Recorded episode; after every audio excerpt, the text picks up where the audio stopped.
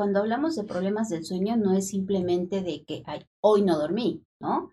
Ayer y hoy no dormí, están, este, los vecinos tuvieron fiesta y no me dejaron este, pegar el ojo en ningún momento. No, no estamos hablando de eso, estamos hablando de que es día tras día, tras día, tras día, tras día, ¿no? Entonces, problemas de sueños, ay, no dormiste hoy, pero ya luego te repones. Bueno, sí, no dormir bien un día de vez en cuando, pues por causas externas, por muchas razones, no es problema. El problema es cuando esta situación se hace constante, se hace frecuente y entonces ya eh, tenemos una merma en nuestro, en nuestro cuerpo, en nuestra mente, en nuestro funcionamiento en general. Así es, algunas veces eh, los pacientes les habrán tocado que dicen, ¿qué hago? Este, porque mi niño no quiere comer, es que no tiene fuerza, o yo mismo este, ando cansado todo el tiempo, no rindo, mándeme una vitamina. En primer lugar, este, no hay mejor vitamina que una alimentación adecuada, ¿no? Mándele vitaminas porque no quiere comer. No, pues las vitaminas son solamente unos suplementos, no hay nada puede sustituir a los alimentos. Y después igual, para que no ande tan cansado, para que no ande tan cansado, lo que le indico y le receto es pues que duerma, ¿no? Nada, nada puede sustituir al sueño. Todos estos de pronto eh, bebidas que de unos años a la fecha ha salido un boom de bebidas energetizantes, ¿no? Que si bien nos quitan el sueño al momento, pero nos causan y nos pueden causar muchos otros problemas eh, secundarios, ¿no? Porque, insisto, al momento tengo mucho sueño, me tomo una de estas bebidas energetizantes, eh, hay personas que el café eh, también nos da como un empujoncito, ¿no? Como un, un shot de energía, pero eso no quiere decir que ya con eso estoy sustituyendo mis ocho horas de sueño, simplemente es para que no esté cabeceando y no me esté durmiendo en este momento. Claro, doctora, leía que hay más de 100 trastornos aproximadamente del sueño y creo que muchas veces no, no, realmente no los conocemos, ¿no? Creo que lo más frecuente suele ser el insomnio y este tipo de alteración en sus distintas facetas, ¿no? Pero nos podría comentar cuáles son esos tipos de, de trastornos, este, las disomnias, las parasomnias, todas estas alteraciones que, que afectan la, la, calidad. Yo me acuerdo que bueno, una diagnóstico que tuve es síndrome de piernas inquietas, que es también muy frecuente y a veces no se, no se conoce, incluso hasta, hasta el propio nombre. Que, de, las piernas inquietas se, se asocia mucho con el mal de Parkinson tempranamente, ¿no? Eh, con algunos padecimientos ajá, parecidos al par, a, Parkinson. Pero hay muchos, ¿verdad? ¿Cuáles son los más frecuentes, doctora? ¿Y qué es lo que debe alertar a nuestros radioescuchas sobre que pudiera ser un trastorno del sueño junto con el insomnio que entiendo que es de los más recurrentes. Eh, qué bueno que, que lo comenta. Eh, a veces cuando hablamos de problemas del sueño es este insomnio. No, no, no, al contrario, también hay problemas de sueño que son todo lo contrario. Duermo mucho, ¿no? Entonces al sueño le podemos estudiar la cantidad, la calidad y algo que le llamamos también parasomnias, que es todos estos eh, acontecimientos eh, que se dan alrededor del sueño, como es el síndrome de piernas inquietas, como son las pesadillas. Eh, incluso también dentro de los trastornos del sueño se incluyen estos problemas que a veces lo minimizamos o lo normalizamos, el síndrome de apnea obstructiva del sueño, exactamente, el roncar, y, y, hasta parecerá chiste, pero en verdad que es motivo de separación y de divorcio de parejas, ¿no? Porque es, pues mi esposo no me deja dormir, ronca tanto que no me deja dormir, pero además no solamente es el problema de el roncar, es que durante ese roncar eh, hay picos de presión, se sube la presión arterial, durante ese roncar eh, también roncan, hacen una pausa funcionales también. Dejan de respirar. Así es, se llama apnea. entonces, ese es un pequeño, esos son este, segundos que nuestro cerebro se queda sin, eh, sin, oxígeno, ¿no? Entonces hay alteraciones también de la garganta, eh, muchísimas alteraciones que se dan eh, con los ambulismo. Eh, ese es otro tipo que decíamos también de, de, parasomnias, ¿no? A lo que voy es que el sueño nos puede afectar eh, otras funciones base de nuestro cerebro, cognitivamente, emocionalmente, pero también físicamente, ¿no? ¿Qué tiene que ver el corazón con el sueño? Pues sí, sí tiene que ver. ¿Qué tiene que ver mi presión arterial con el sueño? Sí, sí tiene que ver. Y muchas cosas que hacemos durante, a lo largo de todo el día, parecerá que no, pero influye en nuestro sueño. El doctor Canales y su equipo de especialistas en Salud para Todos, en donde tu salud es nuestra prioridad. Comenzamos. ¿Qué tal? Muy buenos días en uno más de tus programas Salud para Todos Radio Online, transmitiendo en vivo desde el Centro de Información e Investigación, profesor doctor Alfonso Álvarez Bravo del Hospital Español de México. Cabe mencionar que es un programa sin fines de lucro nos puedes encontrar en todas las plataformas digitales. Les, voy a, les habla su amigo el doctor Roberto Canales, quien es médico internista y miembro de la Asociación Americana de Endocrinología Clínica. Voy a tener el gusto de presentarles a mis compañeros de transmisión, al maestro Ernesto Santillán, quien es médico ortopedista, ortopedista pediatra, académico, maestro en ciencias y tenemos el honor que hoy nos acompañe en la co-conducción. Maestro Santillán, gracias. gracias por estar con nosotros. Es un placer. Muy buen día. A la doctora Alicia Reyes. Reyes. Ortiz Reyes. Ortiz Reyes. Ortiz Reyes es mi apellido de casada. Sí, perdón, se lo, se lo el apellido.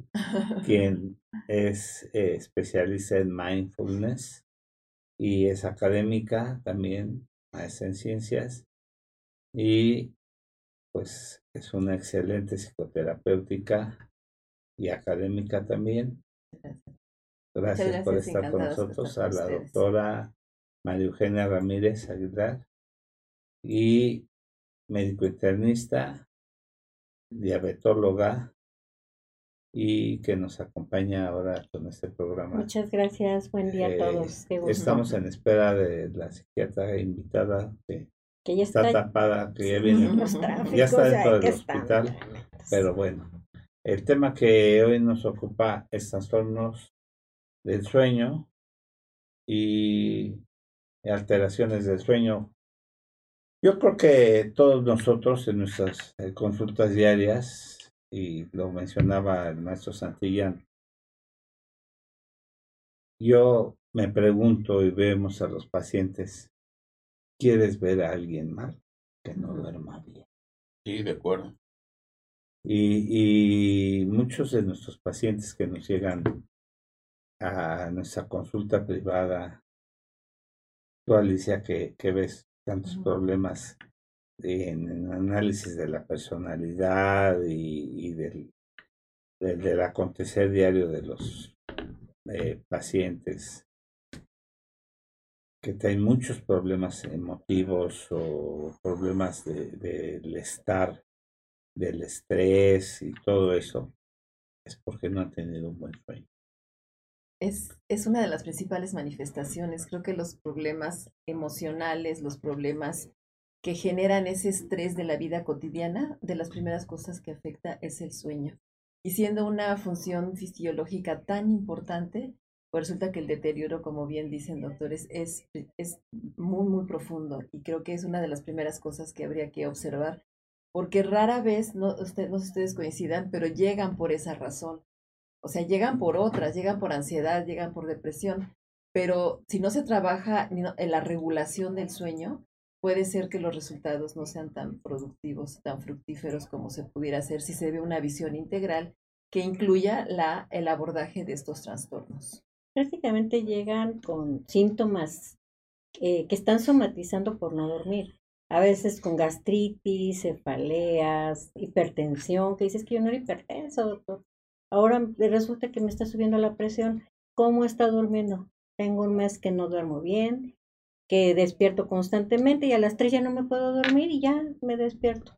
Pero no fue esa la razón por la que la y exacto, no hay, Que, hay que, hacer una ¿Qué hay detrás de esa incapacidad de conciliar el sueño? Exacto.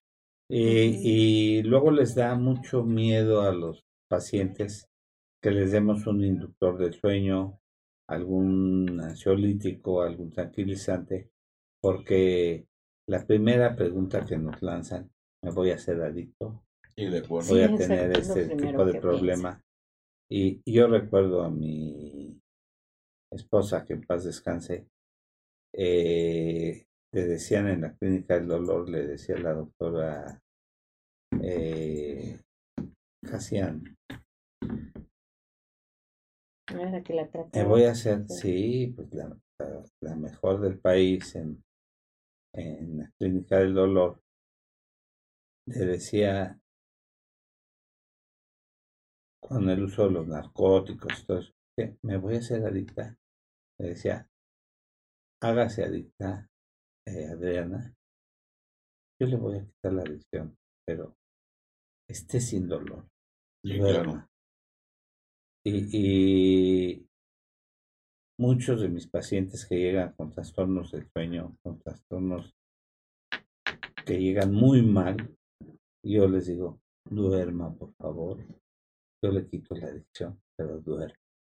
Maestro Santillán, quiero tu Sí, yo estoy totalmente de acuerdo porque agradezco una vez más la atención y para mí es un placer estar aquí y con ustedes porque los trastornos del sueño propiamente se pueden enfocar desde un punto de vista de ser un síndrome que obedece a muchas causas y que puede ser la causa misma de un proceso de enfermedad.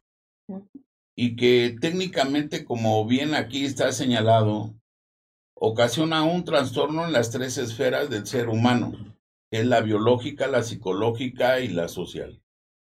Actualmente, a raíz, vamos a citar y vamos a puntualizar un aspecto. Por la cuestión del coronavirus, ¿cuántas de las personas que estamos aquí no se nos condicionó un trastorno del sueño? ¿Cuánto padecimiento crónico, independientemente de cuál sea, condiciona trastornos del sueño? ¿Cuántas personas pueden tener hasta inclusive un mal o una mala situación laboral, sexual, familiar, de integración por un trastorno del sueño? ¿Cuántas personas en un momento estamos viendo en la calle cada día lo que estamos viviendo como país y que es una causa de cuántos tengan trastornos del sueño y quieras o no, porque hay que puntualizar, es uno de los factores de la violencia que actualmente estamos viviendo. No hay día en que no salgamos cualquiera de los que estamos aquí y de los que nos están viendo y escuchando, que se den cuenta que a su alrededor hay una persona que puede estar tranquila y otra que nada más por voltearla a ver, ya uno lo está insultando, injuriando, independientemente del género. Pues Sí. acaba de suceder aquí con una doctora del hospital que Sí, fue claro. asesinada Ay, por salir a, a Claro, hacer una Un trámite un bancario. trámite bancario aquí en la colonia Pensil, sí, de acuerdo, de acuerdo totalmente. de aquí del hospital, una jefa de patología. Él era la jefa de patología, la doctora Zárate, en paz descanse. Sí. Sí, Y son situaciones muy interesantes porque aquí en este canal, y lo hemos proyectado todos los integrantes, todos los invitados, etcétera, mientras no se tenga una adecuada situación de la gran responsabilidad que es ser un secretario de salud o un subsecretario y que no se ha fomentado una medicina social adecuada a los tiempos que estamos viviendo, una medicina preventiva, una medicina del deporte, una medicina escolar, etcétera, etcétera, nosotros como país nada más estamos viviendo al día y eso no puede ser permitible ni permisible en estos tiempos. No hay persona que no salga y esté con el Jesús en la boca. Y por el contrario, personas que salen y nada más para vivir el día. Y esto indistintamente es una manifestación, entre comillas, que va a afectar la relación vigilia-sueño y que son personas que en la noche deberían de estar durmiendo y están con el ojo pelón, como dicen en mi pueblo. Y durante el día por eso es tan importante el estudio integral del mismo, están durmiendo y que muchas veces son etiquetados con narcolepsia y que las causas pueden ser infinitas. Buenos Sí. Adelante. Muy buen día. Acaba de llegar nuestra invitada de honor. Sí. Bienvenida. bienvenida. Hola, buenos días a todos. Sí, buen día. Disculpa. Buenos días. Aquí hay agüita por si gustas. Muchas gracias. Sí. Voy a presentar a la doctora Rocío Ramírez Santos, quien es eh, egresada de la Facultad de Medicina de aquí de la UNAM, espe- con especialidad en psiquiatría por, en León, Guanajuato, con curso de posgrado de alta especialidad en psicogeriatría en el Hospital Psiquiátrico Fray Bernardino Álvarez, con curso de posgrado de alta especialidad en envejecimiento cognitivo y demencias en el Instituto Nacional de Neurología y Neurocirugía Dr. Manuel Velasco Suárez, diplomado en tanatología en la clínica de la ANOTAC. Actualmente trabaja en el Hospital Doctor General eh, eh, Dr. Darío Fernández Fierro de lo- del ISTE y en el INAPAM, miembro de la Asociación Mexicana de Especialistas en Demencia y del grupo colegiado de Gerontogeriatría. Y tiene su consulta particular en la calle de Nueva York 32, Colonia Nápoles, eh, Benito Juárez, donde está el Star Médica, ¿verdad? Enfrentito. enfrente. Bienvenida, doctora. Muchas gracias. porque nos acompañas aquí. Y bueno, pues estamos con lo de haciendo algunas semblanzas de los problemas del sueño. Bienvenida. Y sabemos que estabas atrapada con, con el tráfico, siempre Tan terrible. eh, es, es Ay, sí. muy problemático. Y bueno, que eh, hablamos que diario nos eh, atrapan eh, los problemas del sueño y que es un problema muy cotidiano encontrarnos con problemas de, de- del sueño y que quieres ver a alguien mal que no duerma. Es muy común. Así es. Yo creo que una de las principales eh, motivos de consulta en la consulta general, en la consulta de psiquiatría y en creo que en muchas especialidades, insisto, desde los médicos generales, es la queja de no duermo bien, ¿no? O de duermo pero no descanso. ¿no? Entonces, y el sueño a veces le tomamos muy poca importancia, pero en realidad es vital, vital. Eh, un tercio de nuestra vida nos las pasamos durmiendo o, la- o no la deberíamos Debería, pasar durmiendo. ¿no? Porque a veces este, ponemos de pretexto el trabajo, la familia, los hijos y no nos damos tiempo para dormir el tiempo suficiente y con la calidad suficiente, no sabiendo que eso a la larga nos va a cobrar y a pasar la factura. La primera pregunta que hacen es, ¿cuánto tiempo debo de dormir? Eh, lo ideal para dormir o para estar bien descansado, porque las ocho horas yo creo que nadie las duerme, ya en este eh, mundo tan estresado. Pero ¿cuál sería el, el horario como ideal para decir ya descanse bien? Pero también, o sea, perdón, agregando a, a tu pregunta, calidad después. Eh, Claro. No, Mm. no cantidad, sino calidad Calidad. del sueño, ¿no? Así es. Perdón, ah, doctora, ¿deseas tomar café? le- No, no, no, con agua estoy bien ¿Sí? por ahorita. Sí, muchísimas gracias. Una servilletita, Alex, por favor. El tiempo es muy variable. Cuando nacemos, pues a veces hasta decimos la expresión pareces bebé, te la pasas durmiendo, ¿no? Cuando nacemos, los bebés se la pasan 24, bueno, no, de las 24 horas al día, 20 horas en realidad casi que se la pasan durmiendo, solamente se despiertan este para eh, comer, ¿no? Entonces es vital que los bebés estén durmiendo eh, entre 18 horas al día aproximadamente. Es normal.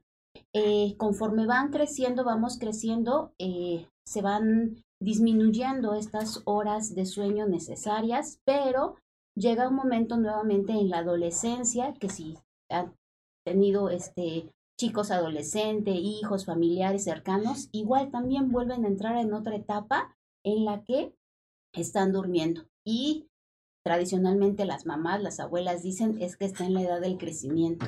Y sí es cierto, porque además la hormona de crecimiento se secreta justo cuando durante el sueño, este, eh, en, en cierta etapa del sueño es que se secreta esta hormona de crecimiento. Es por eso que durante el desarrollo y nuevamente en la adolescencia, que es una etapa de mucho crecimiento también físico como tal, es que se necesita más hormona del crecimiento y que los, eh, nuestros adolescentes necesitan dormir más.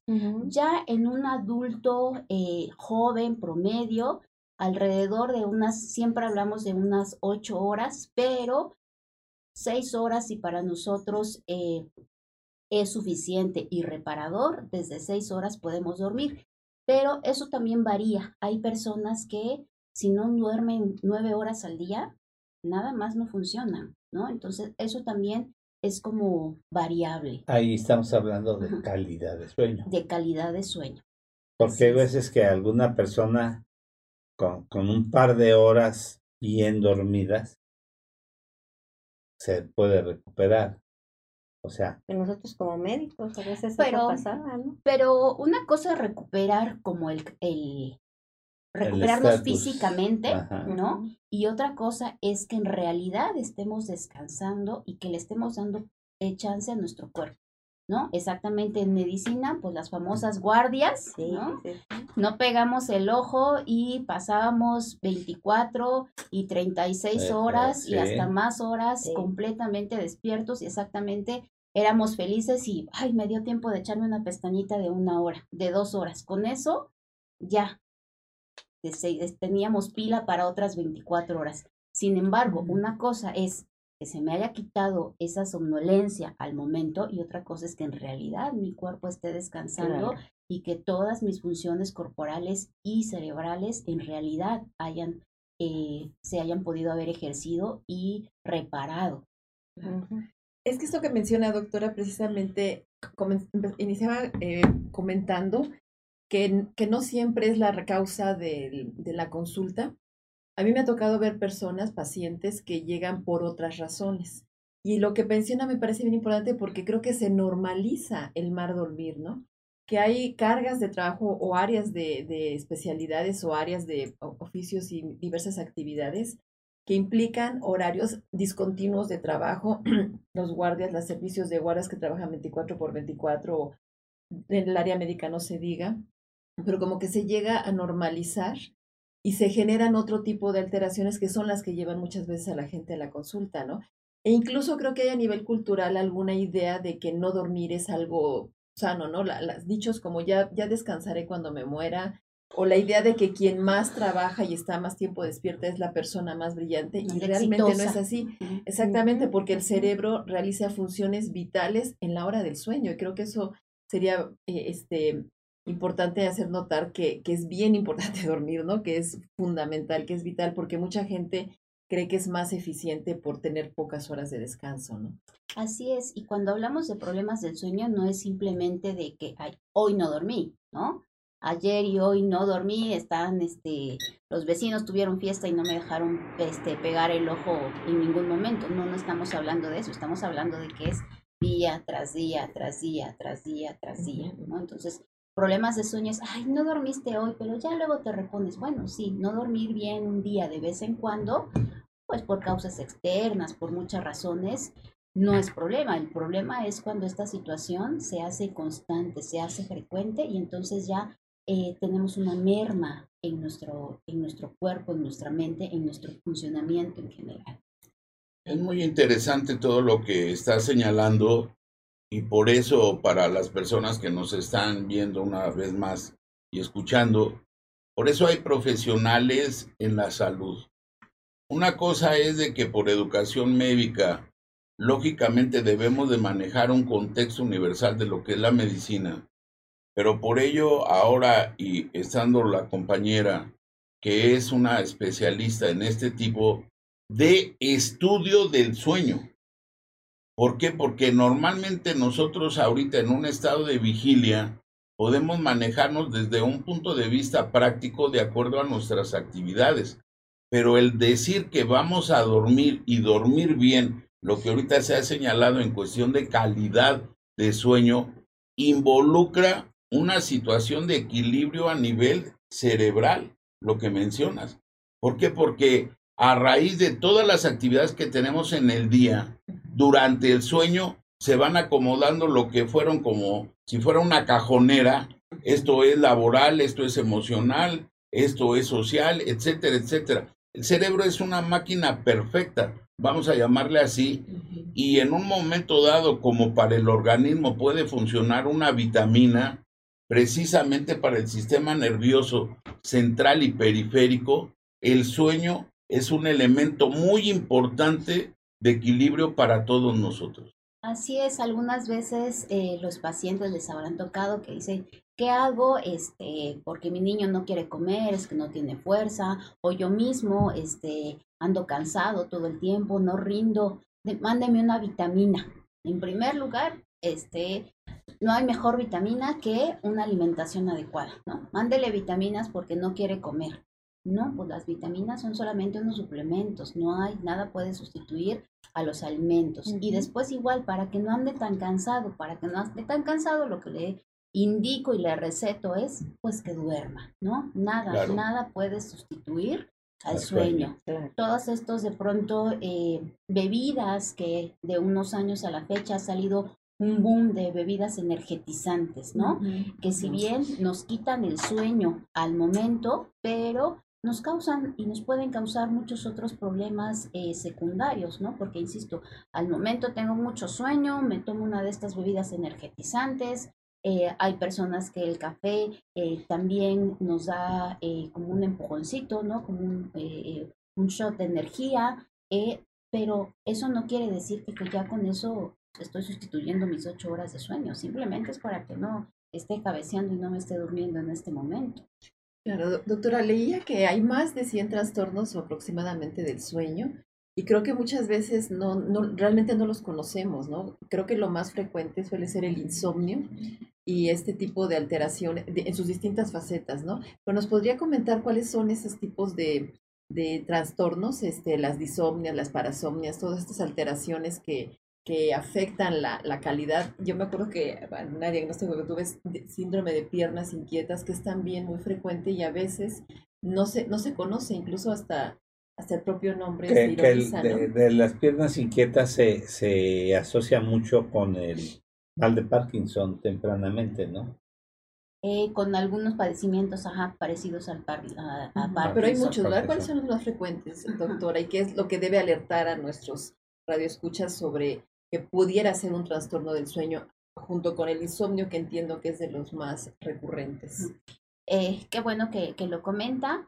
Eh, a veces cuando hablamos de problemas del sueño es este insomnio. No, no, no, al contrario, también hay problemas de sueño que son todo lo contrario. Duermo mucho, ¿no? Entonces al sueño le podemos estudiar la cantidad, la calidad y algo que le llamamos también parasomnias, que es todos estos eh, acontecimientos eh, que se dan alrededor del sueño, como es el síndrome de piernas inquietas, como son las pesadillas.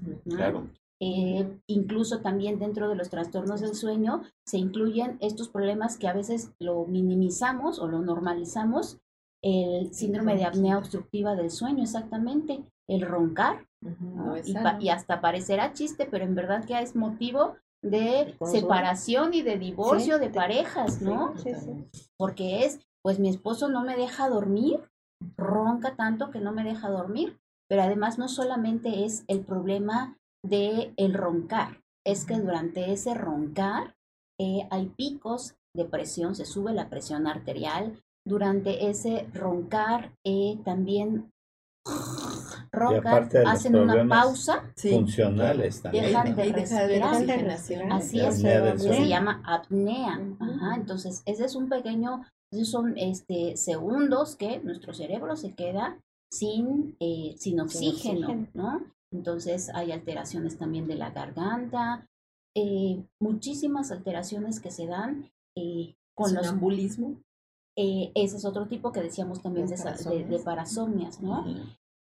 Eh, a lo que voy es que el sueño nos puede afectar eh, otras funciones base de nuestro cerebro, cognitivamente, emocionalmente, pero también físicamente, ¿no? ¿Qué tiene que ver el corazón con el sueño? Pues sí, sí tiene que ver. ¿Qué tiene que ver mi presión arterial con el sueño? Sí, sí tiene que ver. Y muchas cosas que hacemos durante, a lo largo de todo el día, parecerá que no, pero influye en nuestro sueño. Claro, y por eso una vez más remarcamos lo que es el estudio del sueño. Esto es tan interesante como querramos nosotros profundizarlo. Porque cuántas veces a través del sueño podemos tener paradójicamente sueños premonitorios. O cuántas ocasiones suceden acontecimientos durante el día que técnicamente ya los habíamos soñado con anterioridad. ¿Cuántas veces en un momento, como ahorita señalaste muy bien, es característico de nuestro nivel de oxigenación a nivel del sistema nervioso, que podemos viajar a la playa y si ahí no vamos a estar en periodo de vacaciones nada más uno, dos, tres días, sino toda una semana, parece paradójico, pero cambia la esencia del sueño. Sí. Eso no hay vuelta de hoja. Nosotros hasta inclusive siempre lo valoramos desde el punto de vista personal en relación a diferentes patologías. Las enfermedades crónicas todas están caracterizadas por trastornos del sueño. Que en un momento dado las personas acudan a nosotros porque está manifestando un dolor, el dolor de una u otra forma va asociado de la mano a trastornos del sueño. Y lo peor es de que no se le dé la importancia y por eso parafraseando la importancia del tema que ahorita está abordando la doctora, porque merece toda nuestra atención. Para las personas que son adictas a lo que es el cine y el teatro, queda perfectamente bien de manifiesto y es otra rama de estudio para ello, las famosas películas de Freddy Krueger. ¿Cómo voy a dormir si voy a tener una pesadilla interminable. Y es tan interesante la especialidad en psiquiatría porque cuántos de nosotros no entendemos las adicciones en relación a los trastornos del sueño.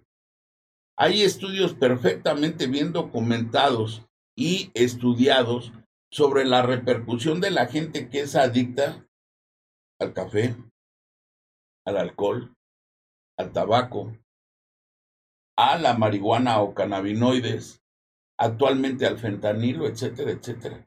Y que muchas veces le llamamos problemas de la vida diaria y que por eso los inculcó a buscar algún tipo de satisfacción en la farmacodependencia y muchas veces en porcentajes menores o mayores son por trastornos del sueño. Es interesante porque al igual, y tu currículum habla por sí solo, yo tuve la oportunidad también de formarme en el Hospital Fray Bernardino. Y fue una institución de salud que la verdad dio grandes frutos a grandes especialistas como tú. Y que precisamente cuando teníamos la oportunidad de ahondar en el tipo de sueño que tenían las personas ahí, vamos a llamarle internadas, nos sorprendía. Porque había personas que decían, la verdad es que yo no sueño nada. Y otros, por el contrario, decían, la verdad es que yo no quiero dormir porque tengo estos sueños repetitivos en temática y que la verdad, en lugar de beneficiarme, me alteran más, etcétera, etcétera.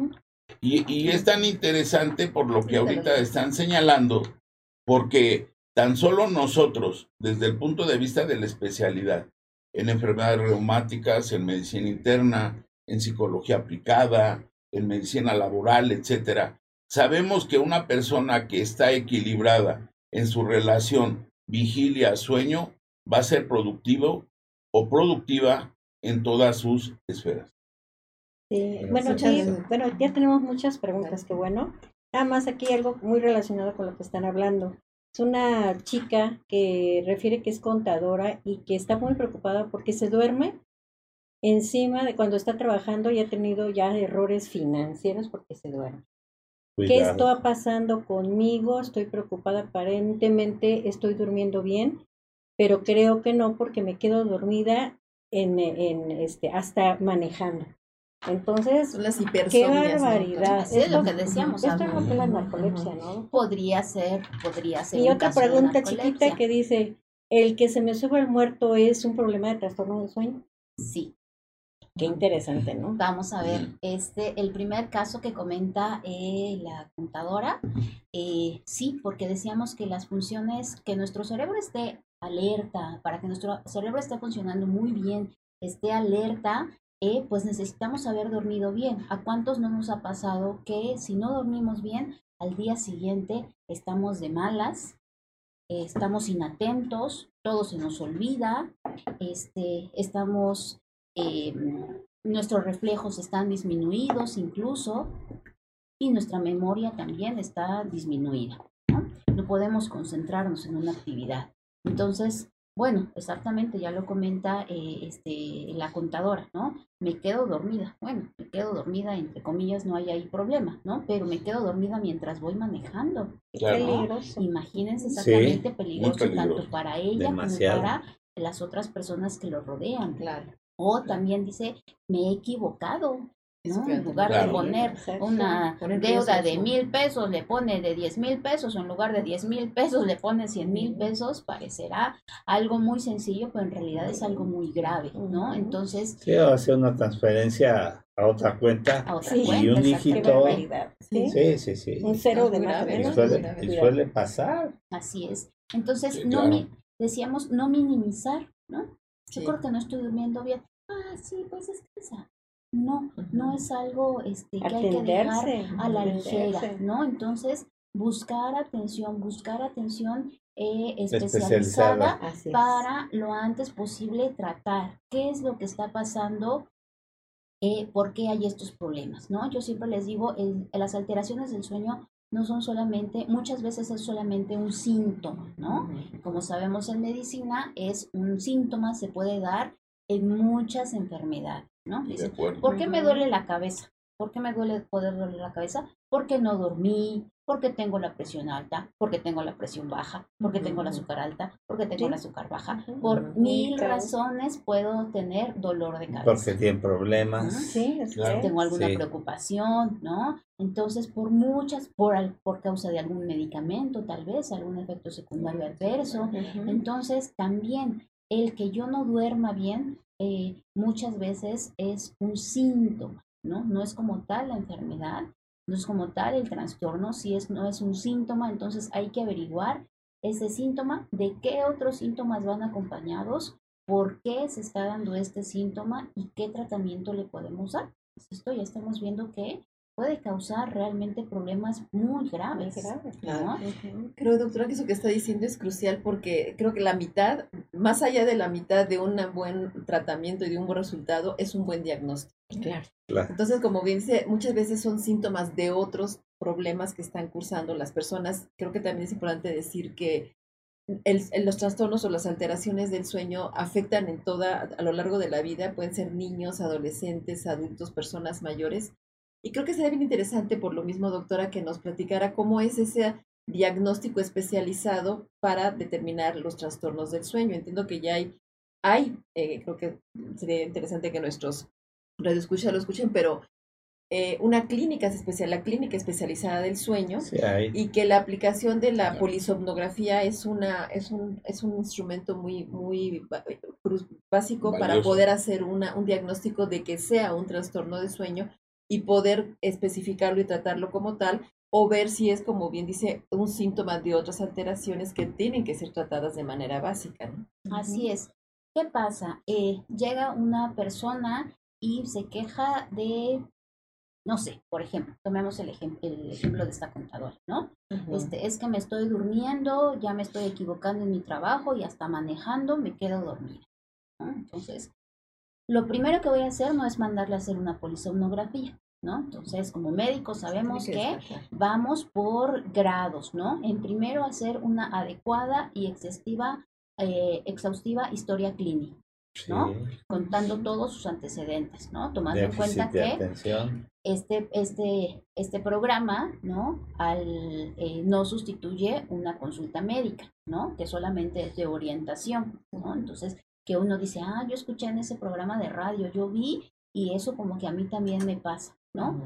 Este, tal vez yo pueda tener esa enfermedad, tal vez yo pueda tener ese problema, ¿no? Y no decir yo tengo ese problema, porque yo lo escuché en el radio, que si uno este, cabecea es que ya tiene narcolepsia y entonces me van a hacer y me tienen que hacer y llego exigiéndole a mi médico que me haga una polisomnografía. No, y lo ¿no? podemos ver, por ejemplo, nosotros que vemos cosas endocrinológicas en el hipotiroidismo. Totalmente. Sí, claro. Sí, y, y lo podemos ver mucho también en, en problemas eh, eh, endocrinológicos y, y- y también lo podemos ver mucho en trastornos de déficit de atención, que, que los pacientes, eh, me tocó tratar a un grupo de, de padres, eh, no voy a mencionar por, por la cuestión de secrecía, eh, que yo, yo enviudé hace más de seis años y en una ocasión se quedaba dormido el padre principal el, que al oficiar la misa y, y entonces le daba yo la, la, la pastilla despertadora para que no se quedara dormido en el sermón después. Le pedí, ya mi esposa estaba enferma, que por favor eh, pues pidiera por ella. Y me dijo, sí. Y, y un domingo fuimos y le di mi tarjeta y pidió por ella. Y, y dice, al terminar la, este, la misa, la voy a recibir. Y entonces el sacristán no quería pasarnos y, y a que me acerqué al padre, este me dice, no lo conozco a usted. Y me dio mucha risa. Padre, pues yo soy su médico.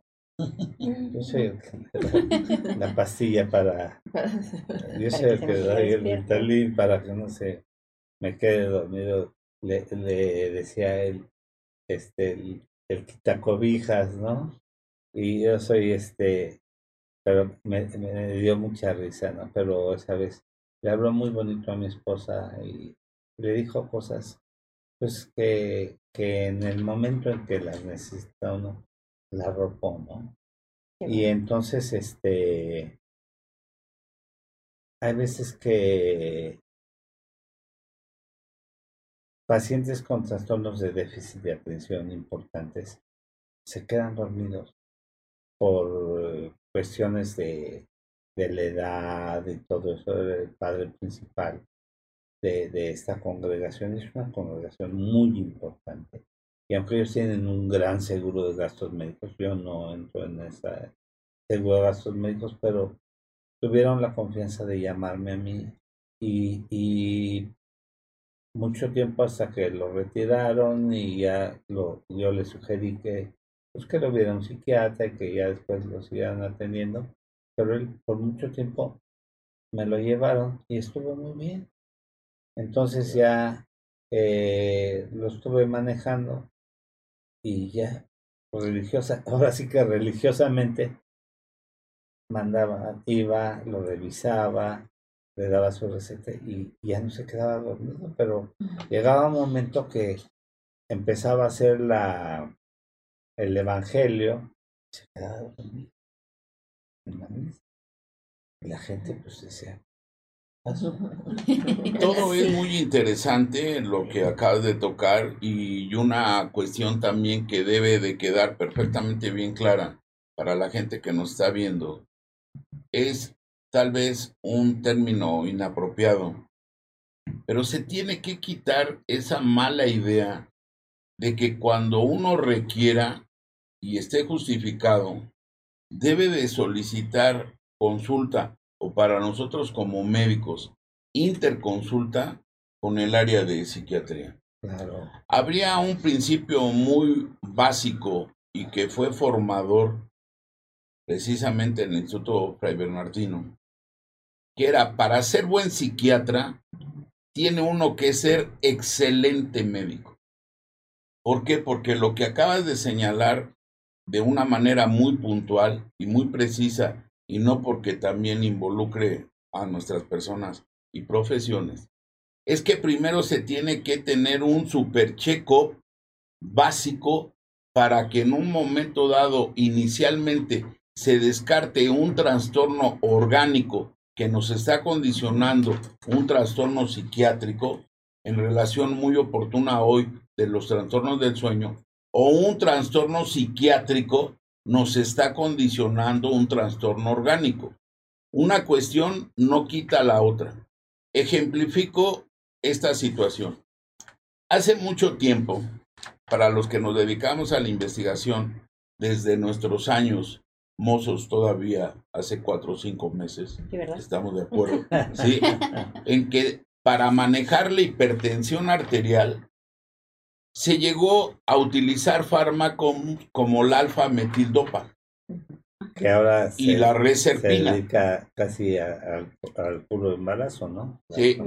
¿Y cuál es la circunstancia que cuando hablábamos de en aquel entonces nuestros profesores de trastornos del sueño, en este caso sin pensar por el tipo de producto que se estaba prescribiendo, el cóctel básico para que una persona cayera en depresión y hasta tendencia a suicidio era prescribir alfa-metildopa más ativan de un miligramo, de dos miligramos, y, etcétera. Y llegó a haber ativan inyectable. Claro.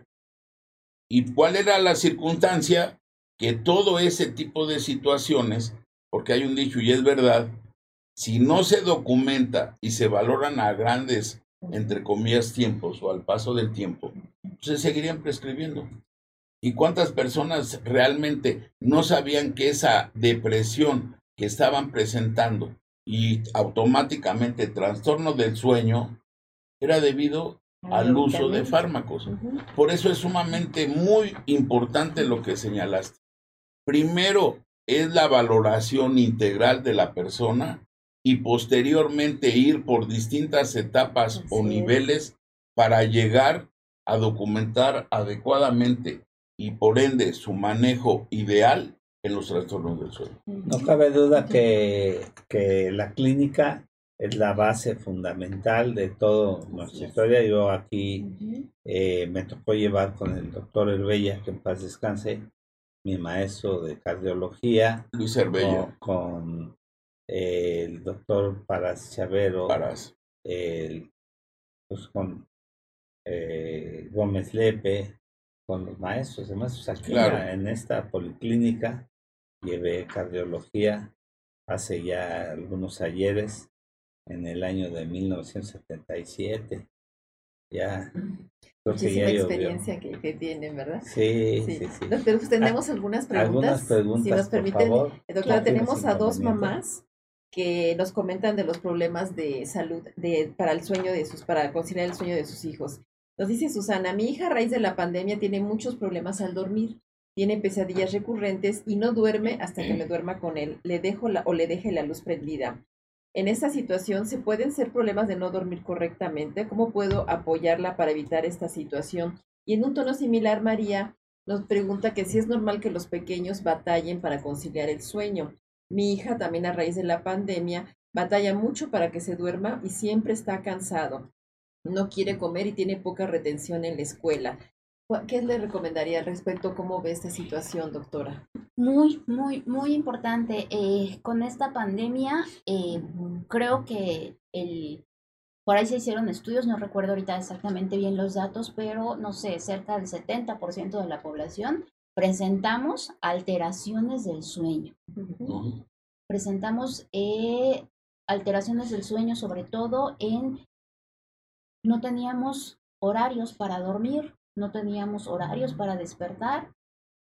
Las personas que eh, tuvieron que estar o, o que guardaron estrictamente eh, la permanencia en casa, entonces pues no me tenía por qué levantar temprano para ir a trabajar, porque no estaba trabajando o estaba haciendo mi trabajo desde casa, ¿no? Entonces, todos esos horarios que nos van marcando eh, externamente en nuestras actividades diarias, no los tuvimos o muchas personas no las tuvieron.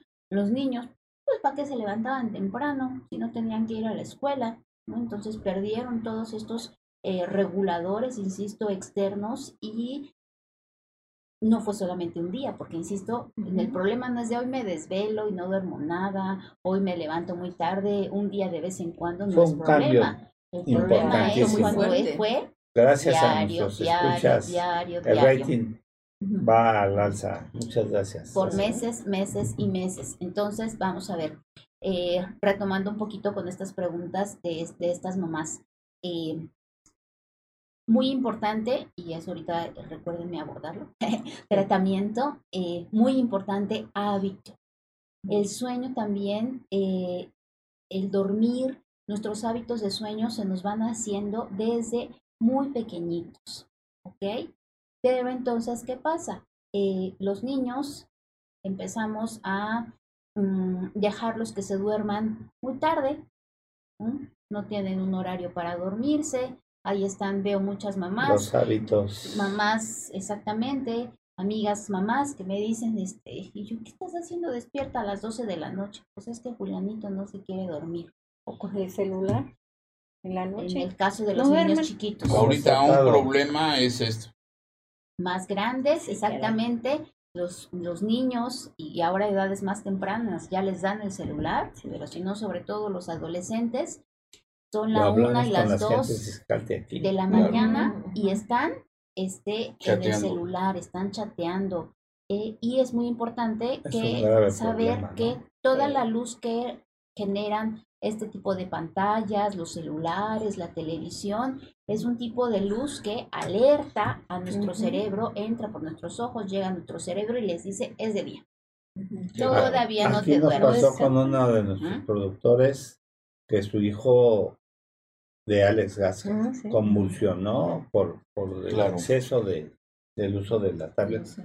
Perdón, aquí la estamos usando porque es nuestro monitor de- del programa, ¿eh? Claro. Pero yo no soy adicto a esto y celulares porque es como estamos monitoreando el La rating, transmisión. estamos monitoreando el programa, pero yo soy enemigo de que mis nietos estén, tienen horarios establecidos.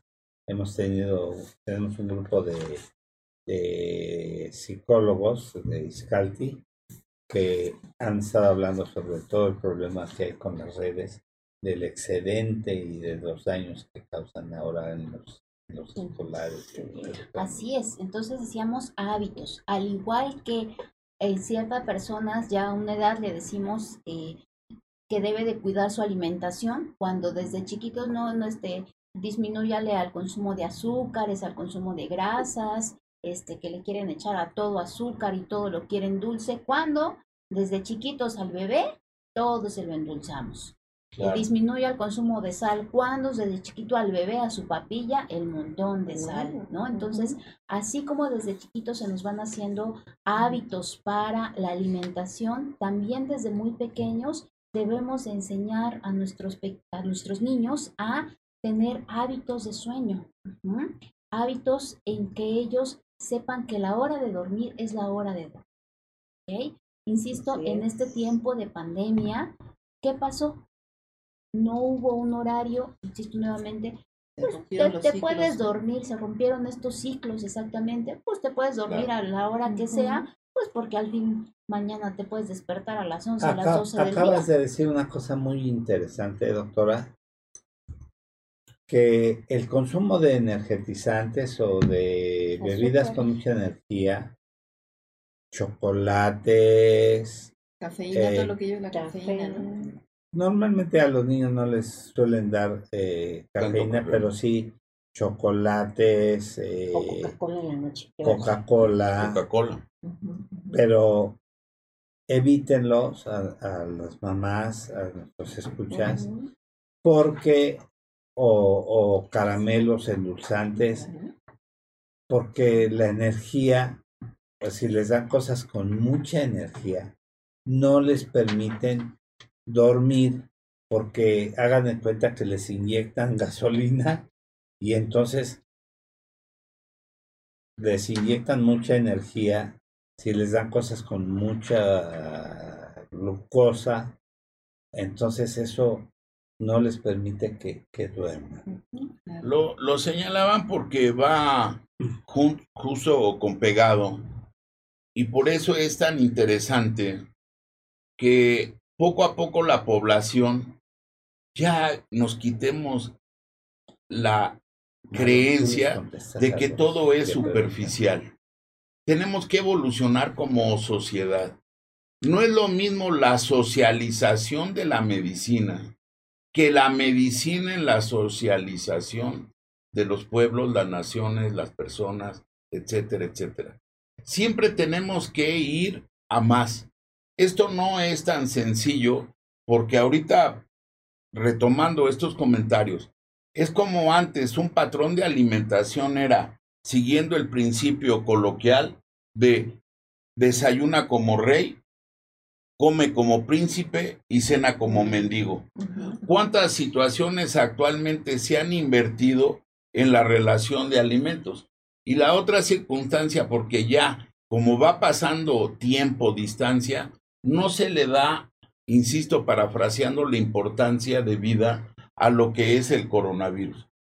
Cuando termine esta situación y se puedan comercializar adecuadamente las vacunas y cada quien pueda, entre comillas, tener acceso a la que mejor crea conveniente y hasta los medicamentos antivirales que en otras naciones ya son, entre comillas, del dominio popular y que aquí no es, y no voy a entrar en, más situaciones. ¿Sí? ¿Cuál es la circunstancia? Cuando termine, uno de los patrones más importantes de las secuelas que nos ha dejado el coronavirus es a nivel neuropsiquiátrico.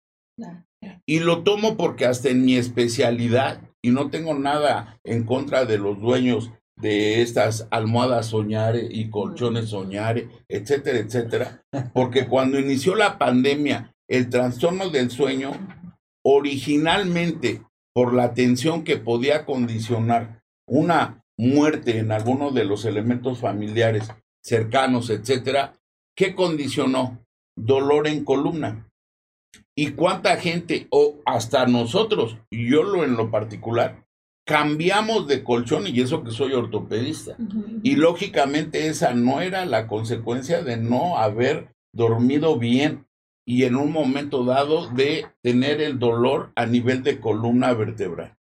Es súper interesante porque hasta inclusive tomo a todos porque somos un equipo integrado aquí ¿Cuántas personas se dispararon en cuestión de hipertensión arterial, síndrome metabólico, etcétera, etcétera? ¿Cuántas veces llegaba la persona y pensaban que el estudio del sueño era tan superficial como decir, doctor, ¿me puede prescribir algo para dormir?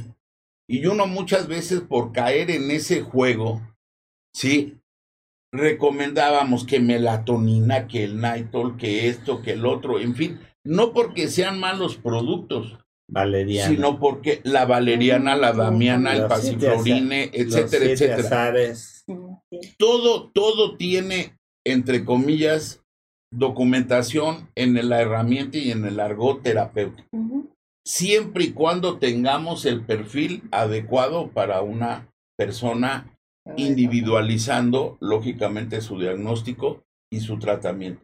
Para mí una situación que no comprendo es lo que ahorita acabas de mencionar.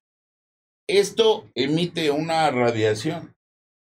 Tocaste un tema muy importante hasta de un compañero. Esto es un estímulo para distintas crisis convulsivas o que tengamos la habilidad para convulsionar. ¿Y cuántas veces en lugar de llegar con profesionales de la salud, como aquí en este caso la doctora, ¿sí? Lo manejamos todo desde el punto de vista superficial. No quiero caer en sandeces y situaciones, pero cuando tenemos actualmente a nuestros principales directivos en salud y hasta señalando la gran labor que han hecho los consultorios de farmacias, Los consultorios de farmacias tuvieron mucha demanda. ¿Por qué? Porque pusieron de manifiesto el gran deterioro que hay actualmente en la salud pública y en el sector salud a nivel institucional y gubernamental. ¿Y cuántas veces los médicos de consultorio eran y son una piedra angular hasta inclusive para alimentar nuestras consultas? Porque lo que ellos no podían tratar, inmediatamente lo diferían a otro sector de la salud más preparado. Lógicamente ahorita estamos recibiendo un sinfín de preguntas, Muchas que preguntas. lógicamente ahorita, lógicamente el trastorno del sueño es un trastorno de la vida o para la vida. Así es. Totalmente, pero Quiero, quiero, perdón, quiero retomar un poquito eh, en las preguntas que habían hecho esta, estas mamás. Eh, decíamos que entonces fue solamente, no solamente fue el romper con este ritmo y hábitos de los niños, sino también pues la preocupación, ¿no? La preocupación, tal vez los niños no entendían muy al, a fondo lo que pasaba, pero sí decían, dejé de ver a mis amiguitos en la escuela, ¿no? Claro. Muchos pudieron haber empezado a desarrollar tal vez una depresión o síntomas depresivos, ¿no? de ansiedad. Y eh, de ansiedad y la depresión y la ansiedad característicamente eh, causan alteraciones en el sueño. Y era Otra una compensación Otra cosa también es de que se ponen a ver junto con los papás las noticias y si actualmente nos ponemos a ver No, las noticias, no, sí. peor que película de terror, ¿no? Ujú. Sí. Sí. los claro. asaltos, los secuestros, los feminicidios, todas estas cosas. Entonces, y ya vete a dormir. El niño se va a dormir Con la esta ima- con información. toda esta información Sí. que medio entiende y medio comprende, ¿no? Entonces, es, eh, vemos que no es solamente darle una pastillita, Claro. ¿no? Es ver todo lo que está rodeando a estos pequeños y sobre todo, me adelanto un poquito al tratamiento, saber que el tratamiento seguramente no será una pastillita. Claro. El tratamiento será, seguramente será algo de forma integral y les decía, ¿no? Crear hábitos. Y Claro. hábitos y modificaciones de hábitos no se hacen de un día para otro. Claro. Claro, doctora. Creo que sería este, muy interesante que detallara lo que se conoce como la higiene del sueño, que es una serie de consideraciones que se deben de tomar en cuenta para lograr conciliar el sueño y tener un sueño separa- reparador. Pero permítanme, por favor, una pequeña pausa para invitar a nuestros eh, a nuestros radioescuchas amables a que nos escuchan, a que nos sigan en nuestras diferentes plataformas. Estamos en Facebook, en arroba salud para todos radio, en Instagram, arroba SP todos, en Sí. YouTube, Salud para Todos. También en Twitter nos encuentran en arroba salud-todos MX. Asimismo en Spotify, Salud para. Todos Podcast. Síguenos, comparte, suscríbete para que la comunidad crezca y seamos más no, y te te enteres de los diferentes temas tan interesantes que hemos preparado para precisamente promover una buena salud. Estamos también en el WhatsApp en el 55 16 48 87 67. Ahí atendemos sus, sus, sus preguntas, sus peticiones. Muchas gracias por acompañarnos. Doctora, también hay saludos. Eh, Adelante, por favor. Manda saludos la doctora Adi Benzi, que ya nos ha acompañado, la este, Lourdes Ortiz y Ame, Ame Caro, Que dice, por favor, consejos para tener un sueño reparador. Gilberto Betancourt, le mandamos un saludo, que es un radio escucha que siempre está por aquí. Y Enrique Sánchez Vera dice, yo duermo a pierna suelta, entonces no tengo ningún problema, ¿verdad? Comentarista de radio. comentarista de radio, Claro. Enrique Sánchez Vera. Saludos, Enrique. Entonces, tenemos más. Los, los, los primeros no me salen aquí, no sé por qué, pero a todos muchos saludos y gracias por escucharnos porque el rating va muy bien. Lourdes Ortiz. Muchísimas gracias a América desde Fabiola. Mexicali. Ignacio Ah, García. Ignacio García Rod. Sí. Creo que ya. Ah. Muchísimas gracias por su presencia, por seguirnos y pues las, las preguntas precisamente aprovechando, doctores, que doctora, que tenemos esta oportunidad de conocer eh, de, sobre estas situaciones que, que tanto afectan la calidad de vida. Nos dice Eduardo, yo en mi trabajo después de comer me da mucho sueño a tal grado que me tengo que levantar e ir al baño para mojarme la cara, para no regarla en mis obligaciones. Pero en la noche, al momento de dormir, no me da sueño. Me pueden dar las 3 a.m. y estoy como lechuza. ¿Es esto un trastorno? Creo que esta es una, esta pa- parte un, un poco de las eh, hipersomnias, si me permite la reúno con otra pregunta, en este caso de Agustín, que dice, yo tengo alteraciones al no dormir, pero por mi dolor de espalda, a veces es tan insoportable que no puedo dormir. Así me ponga y dame No se todo. vea pobre. He buscado ayuda y no me saben decir qué tengo. ¿Qué me recomienda hacer? O sea, de alguna manera esta situación de no poder conciliar el sueño, tanto en el trabajo como en, esta cas- en este caso del dolor, ¿qué pueden hacer al, al respecto, doctora? Bueno, en estas preguntas, pues bueno, ya el doctor dará su parte que, que- que le corresponde, pero este, este paciente ya está diciendo, ¿no? Esta persona ya está diciendo, me duele la espalda y el dolor no me deja dormir. Pero en este otro caso, eh, la, la primera pregunta, nuestro primer radio escucha que dice, eh, ¿cómo? Y luego me da el famoso mal del puerco. Sí, claro.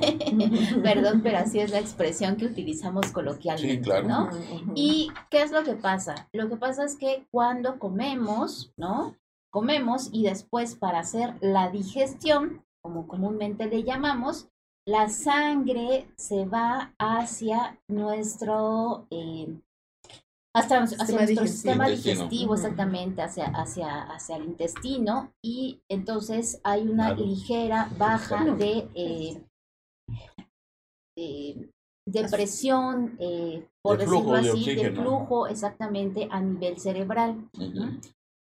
Es esperado, pero sobre todo es más esta somnolencia cuando tenemos alimentos copiosos, ¿no? Muy altos en, carbohidratos sobre todo o muy altos en grasa, que entonces, por así decirlo, eh, requieren mayor esfuerzo de nuestro sistema digestivo y entonces requieren eh, mayor cantidades de sangre, ¿no? Entonces, sí es frecuente que esto suceda. eh, si no interrumpen nuestras actividades, lo que podemos hacer es eh, acompañar, porque ahí depende, ¿no? Hay quienes el café nos alerta y hay quienes el café les da sueño, ¿no? Entonces, Sí. se Pero pueden tomar un dónde lo podemos encontrar. Le están preguntando dónde pueden tomar una cita. Y sus redes sociales, si las tiene, por favor. No, eso es bueno. Sí. Ah, sí, ahorita se las... La- lo, lo- lo vamos a, mencionar, ¿no? integrar, el claro. consultorio particular está en la calle Nueva York 32, Colonia Nápoles, eh, Delegación Benito Juárez, en la Ciudad de México, y las citas por WhatsApp en el 55 13 89 70 71. Creo que lo, lo va a poner Sai. Sí, Sí. Por favor. Y en el. Facebook me encuentran como doctora Rocío R. Santos. Muchas gracias. Eh, sí, continuamos. Entonces, eh, podemos, lo que hace él, la- echarnos una enjuagadita en la cara eh, y tomarse, tal vez terminar la comida con un cafecito que nos estimule a poder permanecer despiertos. Pero lo que sí me llama la atención es que él refiere y en la noche no puede dormir. Sí, claro. ¿no? Se Entonces, invierten los ciclos. ¿no? Habría que ver qué otras alteraciones está teniendo o qué otros factores están influyendo ahí, porque creo que hasta dijo, me dan las 3 de la mañana y no puedo dormir, ¿no? Entonces habría que ver qué actividades, qué otros síntomas están rodeando a esta persona que le están causando alteraciones del sueño. ¿No? Lo que decíamos, eh, una, una consulta implica eh, que hagamos una exhaustiva historia clínica De acuerdo. este, que incluya, ya lo comentaban eh, hace un momento, que incluye qué medicamentos están tomando, ¿no? Claro, a veces, otra. a veces estamos tomando algún medicamento que no es que sea malo, sino como efecto secundario nos puede causar una alteración del sueño o que muchas veces, malamente, algunos colegas indican solamente el medicamento uno cada 24 horas Claro. pero no especifican a qué horas. Entonces a veces Sí, se mandan horario. diuréticos uno cada 24 horas Y, el paciente en- se lo Sí, toma en en la noche. noche. Para rato, Pues es claro. un hecho que pues no va a dormir Claro. en la noche porque se va a Está, parar. está apareciendo todo el en tiempo. pantalla el teléfono de la doctora Rocío Ramírez Gracias, doctor. Santos para que y su Sus eh, redes. su red. Arroba doctora Rocío R Santos. Doctora, ¿qué hay, so, precisamente esto, ¿qué hay de aquello de los cronotipos? Porque Eh, dice, nos pregunta Saúl, yo trabajo por mi cuenta y me manejo más por medio de las nuevas tecnologías y me pasa que me concentro más en la noche que en el día. ¿Esto es algo eh, eh, en específico? ¿Tengo algún trastorno? ¿Qué me recomienda hacer? Y es que se, tiene este conocimiento, ¿no? De los cronotipos de que hay personas que son más productivas por la mañana, las, las lechuzas, perdón, las alondras o por la noche los búhos o que hay algunos este, tipos medio combi- combinados, ¿no? Los colibris, que esa es como una forma medio coloquial de, de entenderlo, pero ¿qué hay al respecto? Y, y pensando en que uno no siempre puede escoger los ritmos, cómo adecuar a esta Los circunstancia, ciclos ¿no? circadianos Los ciclos circadianos, exactamente. Eh, hay como que generalizar, pero también hay que individualizar, ¿no? Claro. En general decíamos, ah, nacemos, nos vamos desarrollando y debemos de tener y de fomentar en nuestros niños, en nuestros hijos, horarios eh, de sueño e- y medidas de higiene del sueño que vamos a abordar después. Pero ya una vez que ya somos adultos y que ya podemos tener nuestras propias decisiones, ¿no? Y exactamente, y que como este radio escucha nos dice, es que yo así trabajo mejor. Si él, a esa hora me llega la inspiración, ¿no? Y igual tengo muchos compañeros que este, a esa hora es cuando trabajan mejor, porque además quienes trabajan de pronto muy de madrugada o se despiertan muy tempranito, dicen, a esta hora no nadie me, me llama por teléfono, los niños están durmiendo, tengo toda la calma del mundo, ¿no? Entonces, eh, si esa persona le funciona trabajar eh, más de noche que de día y no le causa Trastorno. alguna otra alteración, puede estar bien concentrado, no le está causando alteraciones en su metabolismo, puede, puede seguir ese ritmo, porque como decíamos, hay personas que tienen ese ritmo, eh, pueden adecuarse a ese ritmo. Pero una cosa es que yo esté eh, normalmente o mi característica, ¿no? Exactamente, que mi biotipo sea que yo me pueda adaptar a trabajar más en la noche y otra cosa es que yo obligue a mi cuerpo a, pues yo soy policía y a mí me toca el turno de la noche y me, no es que sea mi biotipo, es que a mí pues tengo que estar despierto porque tengo que estar despierto.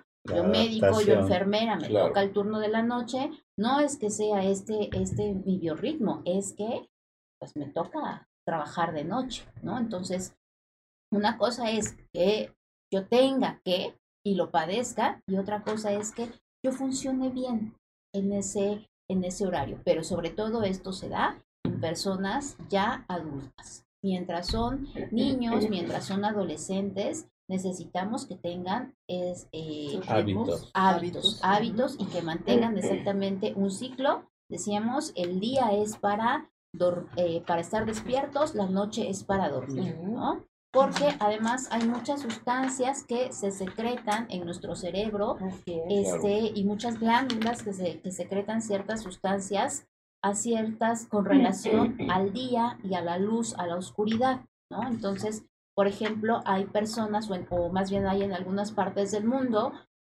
donde debido a su localización en el planeta, tienen temporadas en que los días son muy cortitos, eh, o que todo el día es día, ¿no? Que no hay oscuridad, y tienen alteraciones del sueño y tienen también alteraciones emocionales, ¿no? Incluso en países nórdicos que de pronto pasan mucho tiempo con meses que sus días son muy pequeñitos y que lo que predomina es la oscuridad, que tratamiento para depresión les ponen una lámpara, Sí, sí, sí. ¿ok? Porque, insisto, la luz es súper, es la luz especial, características especiales, pero literalmente les ponen una lámpara porque esa luz les ayuda a regular el funcionamiento de su cerebro, ¿no? Entonces, es Claro. no es La solamente igual, hay muchos adolescentes que de pronto dicen, pues igual lo mismo, yo duermo, ¿no? O sea, me duermo a las 3 de la mañana y me levanto a las exacto. 11 de la mañana, pues igual estoy durmiendo mis 8 horas, ¿no? Claro. No.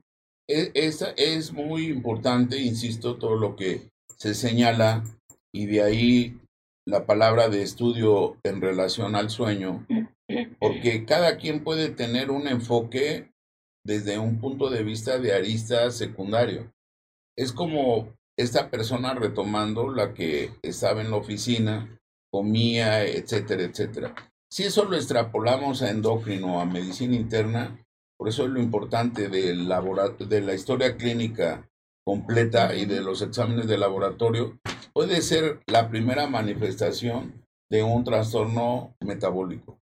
La otra cuestión en relación a la adolescencia, y por eso esto es multifactorial y se maneja multiinstitucional, porque a nivel de medicina del deporte sabemos que hay ciertas actividades que favorecen el sueño.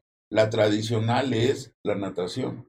¿Cuántas veces la persona hasta acostumbra nadar y sabe que después va a dormir y va a tener un sueño reparador? El trastorno del sueño no se puede ver desde un punto de vista simplista. Existe un conocimiento o debe de existir adecuado para que el enfoque, como bien lo que acabas de señalar, sea multifactorial. Una vez más, para las personas que tienen adicción a ciertas actividades como el teatro, el cine, etcétera, todo se plasma o se plantea de acuerdo hasta las películas que vemos. ¿Cuántas ocasiones vemos que en la coreografía y escenografía del el cine tradicional veías que tenían persiana, cortina y otra cortina y tenía que abrirse todo para que entrara la luz y las personas despertaran. ¿Y cuántas veces nosotros en la actualidad ni siquiera utilizamos ya cortinas de tela o de otro tipo de material? Está la luz, el sí. la luz ¿Por qué? Porque ahí es donde se le da el enfoque sociocultural y de los hábitos en relación a lo que ahorita mencionaban, el ritmo circadiano y la relación vigilia-sueño. Eh, doctor, hay, una, hay otras preguntas. Eh, ¿Las pesadillas son o pueden ser un trastorno? Mi pequeño últimamente se levanta llorando y gritando porque según él la siguen y la separan de sus papás o cosas así. ¿Qué me recomiendan hacer? No hemos tenido ninguna situación de alerta o al menos que yo sepa para que sueñe eso. ¿Qué me recomiendan hacer y con qué especialista lo puedo checar? Esto lo pregunta Karen. Eh, podría comentar terrores nocturnos, ¿no? Terrores, terrores nocturnos, exactamente. No, no, dijo, mencionó qué edad tiene su, su pequeño. Básicamente dice que es su pequeño, pero no, no, no especifica la edad. A lo que voy es que con los niños, con los niños hay que tener mucho, tenerles mucho cuidado, ¿no? En el sentido de eh, en sus... Eh, a veces hablamos de sueño y pensamos en el dormir, pero a veces también cuando digo sueño estamos hablando de las manifestaciones oníricas, que son los sueños, ¿no? Entonces, eh, todos siempre soñamos, siempre soñamos todos. Que nos acordemos o no de lo que soñamos, eso es otra cosa, ¿ok? Entonces, porque el sueño se da, estos sueños se dan en cierta parte del sueño de, nuestro ciclo del sueño se da. Entonces, si nos despertamos en cierta parte de este, de este sueño, eh, de esta fase del sueño, nos podremos recordar eh, qué es lo que soñamos. Pero a veces, si nos despertamos en otra fase del sueño, ni nos acordamos. Pero insisto, de que soñamos siempre, siempre soñamos. Recordar que los sueños, esos son sueños.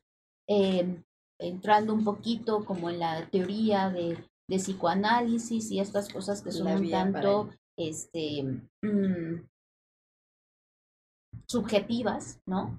Eh, tenemos una parte inconsciente y tenemos una parte consciente.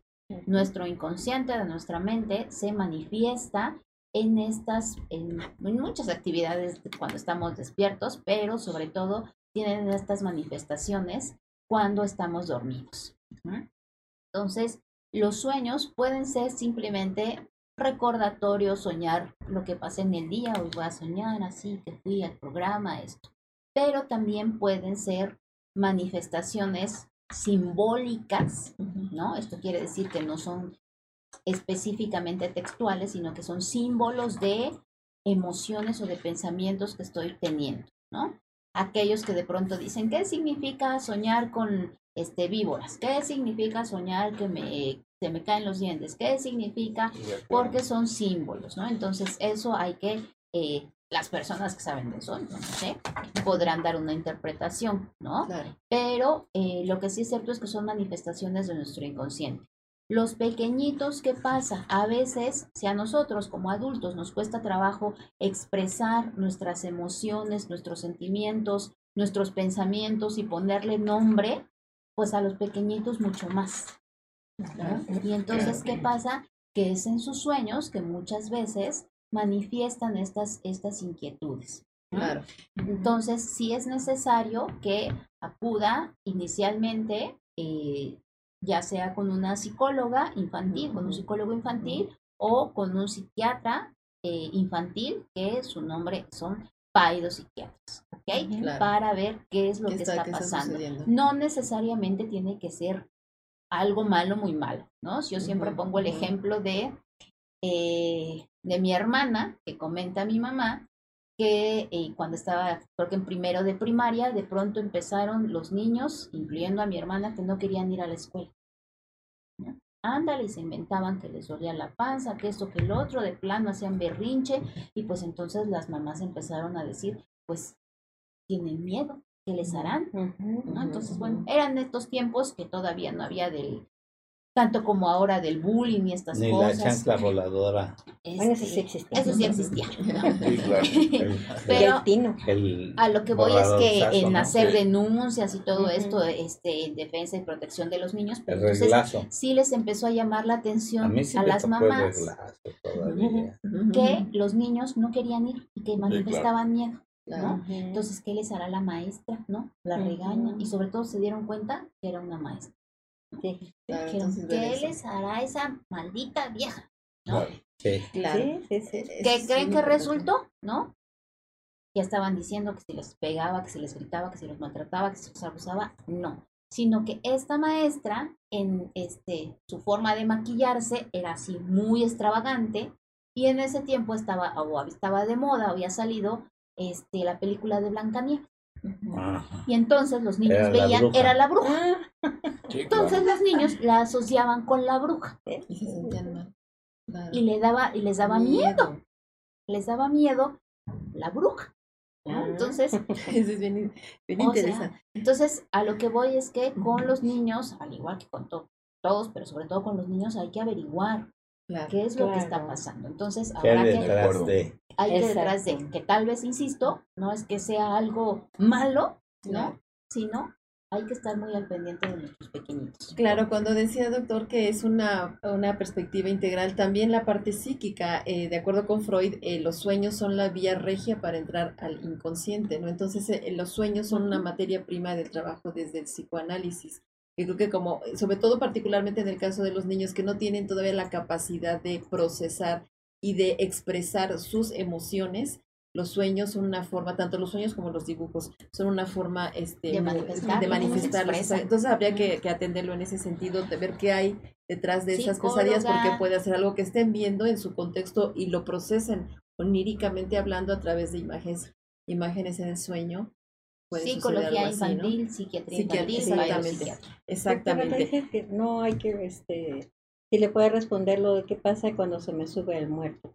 Ah, ¿qué pasa cuando se duerme? Esa es una parasomnia, ¿no? Ujú, Estas ujú. son estos otros fenómenos que se dan alrededor del sueño. Eh, nos dormimos, por así decirlo, eh, mm, más fácilmente. Se duerme nuestro cuerpo y aparte se duerme nuestra mente, nuestro cerebro. Se duermen a ritmos diferentes. Lo ideal es que se duerma primero Sí. uno y luego se duerma otro. Manifestación que tenemos eh, más frecuentes. eh, nos Sí, estamos quedando dormidos, ¿no? Y de pronto como que se soñar que se va cayendo, ¿no? Que nos caemos. ¿no? ¿Por qué? Pero todavía nos movemos. ¿Por qué? Porque todavía este nuestro nuestro Sí. cerebro ya está dormido, pero nuestro cuerpo Sí. todavía no está tan nuestro cuerpo todavía no está tan dormido, por así decirlo, ¿no? Entonces todavía reacciona. ¿Qué pasa? Habitualmente en nuestro sueño, eh, cuando Bien. dormimos, eh, en un- Vaya. ya en un sueño profundo, está completamente desconectado el cuerpo, por decirlo así, del cerebro. Y entonces en nuestro sueño corrimos, volamos, brincamos, pero no nos movemos. ¿no? Pero, ¿qué pasa? Sí hay algunas alteraciones cuando vemos este que, ¿qué se estaba soñando anoche? ¿Por qué? Pues estabas haciendo así, estabas manoteando, estabas hablando, ¿no? Entonces es cuando se desfasa, por así decirlo, nuestros, el sueño de nuestro, el dormir de nuestro cerebro con el dormir de nuestro cuerpo y entonces actuamos los sueños. Que sea de vez en cuando no es ningún problema, lo decía el doctor, en algunas alteraciones cuando empiezan con algunos trastornos de tipo Parkinson, de tipo demencia, incluso es una de las primeras manifestaciones que se tienen, que es actuar los sueños, ¿no? Entonces se empieza a desfasar y ya no se sincronizan perfectamente el sueño de nuestro cerebro con el sueño de nuestro cuerpo, por así decirlo. ¿no? ¿Qué pasa con cuando se nos sube el muerto? ¿no? Que es una, que es así, como coloquialmente se dice. Es una manifestación de ansiedad. Ujú. Cuando estamos con ansiedad, incluso durante el sueño, se nos manifiesta esta ansiedad. Y es un desfase, entonces se despierta primero nuestro cerebro, pero nuestro, nuestro cuerpo todavía no se despierta. ¿Qué pasa entonces? Que me despierto, me, No me quiero mover, mover, y no me puedo mover. ¿no? Entonces, Una Eh, parálisis, tener un peso ahí. Exactamente, ¿no? Su nombre es parálisis del sueño, su nombre médico parálisis del sueño, ¿no? Y eso hay que tratarlo. Entonces hay Sí, que tratarlo recurrente. porque, insisto, es una manifestación de que tenemos un problema emocional De fondo, Claro. de ansiedad, ¿no? Y entonces, este, no estamos aquí para contar la vida privada, pero yo en alguna en un par de ocasiones que estaban pasando por mucha ansiedad. Tuve esto exactamente, entonces yo la puedo entender perfectamente que es Yo creo que horrible, horrible, horrible, que eso. este, Ansiedad, de- angustia y de- desesperación. te despiertas y no te puedes mover, ¿no? Y a veces incluso puedes ver algunas cosas, ¿no? Como alucinaciones, entre comillas, a lo que voy es que como estás todavía como entre despierto y dormido, sin entonces poderte es mover. muy angustiante y sin poderte mover. esa angustia es lo que a lo mejor les hace ver algo, no sé, ¿no? Entonces, exactamente, insisto, en nuestro sueño podemos estar Y, y se puede ver lo que también llamamos estrés postraumático. En el estrés postraumático muy característicamente tiene alteraciones en el sueño, en el dormir muy, muy feas y muy desagradables. Como paréntesis, de verdad, el tema de la práctica del mindfulness, de la atención plena, es un gran recurso para estos, estos tipos de trastornos porque su base es manejar el estrés, la ansiedad, como aprender a regularlo, ¿no? Eh, doctora dice, para evitar el ronquido, ¿hay alguna manera de erradicarlo? Mi esposo ah, ronca horrible, a tal grado que hasta él mismo se llega a despertar. Yo ya lo mando a la sala por salud porque si no, ya ni duermo. Y él batalla menos. ¿Habrá cura? Gracias, Cecilia. Por salud hay que mandarlo a médico, al médico no a la sala, ¿no? No a la sala. Porque si no van a acabar Puede, Claro. separados. Puede que sea que tenga alguna alteración aquí a nivel eh, de la garganta, a nivel de la nariz, que le esté causando una Claro. obstrucción. Puede ser que las, pa- los- las personas gorditas, ¿no? También eh, tienden mucho a, eh, a roncar, ¿no? Y decíamos, al, y además no es tanto el roncar, eh, el ruido, sino que seguramente, muy seguramente, este señor hace apneas, Exacto. que es estas claro. pausas no en entra el aire. este que no entra el aire, en las pausas en el respirar y que decíamos le causan eh, picos de presión arterial. eh, está es conocido que también, bueno, causa muchas alteraciones a nivel cardiovascular y también a nivel cerebral, ¿no? Entonces, no solamente es el problema de él y obviamente lo que decíamos, ¿no? Pues también a ella no me deja dormir, no me deja dormir, entonces yo al otro día estoy irritable, no estoy concentrada, puedo chocar al manejar, un montón de cosas que se van haciendo un Como bola de nieve. como Bola bola de de nieve, nieve, ¿no? claro. En mi trabajo, en lugar de ponerle un cero, le pongo dos y entonces ya Se este, vuelve un... se vuelve un problema. Entonces. Sí. acudir. Eh, Por eso tenemos otras cifras. Otros datos. Otros datos, otros datos. No. Teníamos un compañero en, en Pemex eh, eh, que tenía apnea del sueño, pero muy importante. Y cuando estaba yo ahí en, en urgencias, en- eh, que era el encargado, ordenaba yo que cuando le tocaba su hora de descanso, le pusieran el carro de paro ahí junto, la porque, de- no, y de repente daba unas roncadas, pero que asustaba, ¿no? Y hacía Claro. unas apneas importantísimas. Entonces, este, le- lo mandaba yo a, allá donde estaba la lavandería, ¿sabes qué? Piérdete en la lavandería por allá. Para ocultarlo. entre las cobijas, porque un día, si te mueres ahí, yo me encargo de la cuestión legal, pero de verdad, este, atiéndete, estás, estás delicado. Nos está pidiendo la, la producción que, que hagamos una pausa de un par de minutos, por favor, para poder continuar. Está muy interesante, hay muchas preguntas todavía. Este, si no tienes inconveniente, no tienen inconveniente. Gracias. Hay Regresamos. preguntas más, ¿verdad? Regresamos, amigos. Eh, bueno, a mí me, me ha tocado ver pacientes con hipotiroidismo que estando en consulta Sí, se bueno. quedan Se dormidos. quedan dormidos. Sí, claro. Así. Por eso hay que descartar- Por la distinción ¿no? tan importante del sueño como síntoma de otras como alteraciones o como padecimiento, sí. o trastorno. Sí, en ese sentido nos pregunta Sergio, dice, ¿en qué momento el no dormir es ya una alteración? ¿A partir de cuándo una mala noche es ya un trastorno? ¿Y qué enfermedades pueden ocasionar el no dormir correctamente? Estar eh, molesto e irritado puede ser una causante. También Cristina pregunta, ¿hay enfermedades que ocasionen el no poder dormir, además de la ansiedad y, la y las preocupaciones? Gracias, Cristina. Y también por aquí ve a alguien que preguntaba, Camila, que decía, ¿por qué te da un trastorno del sueño? Por ejemplo, Creo que las eh, englobé porque lo, más o lo menos contrario, ¿no? Causa que, que no puedan Está dormir. Exacto. activados, Y, no, no olvidar eh, qué consejos dar El- para El hipo el tener se duerme dormir, doctor. Ajá. y el hiper Es una pregunta que no se duerme. Claro. Bueno, entonces decíamos, eh, es, hay que abordar de forma individual cada caso, ¿no? Pero sí es muy importante.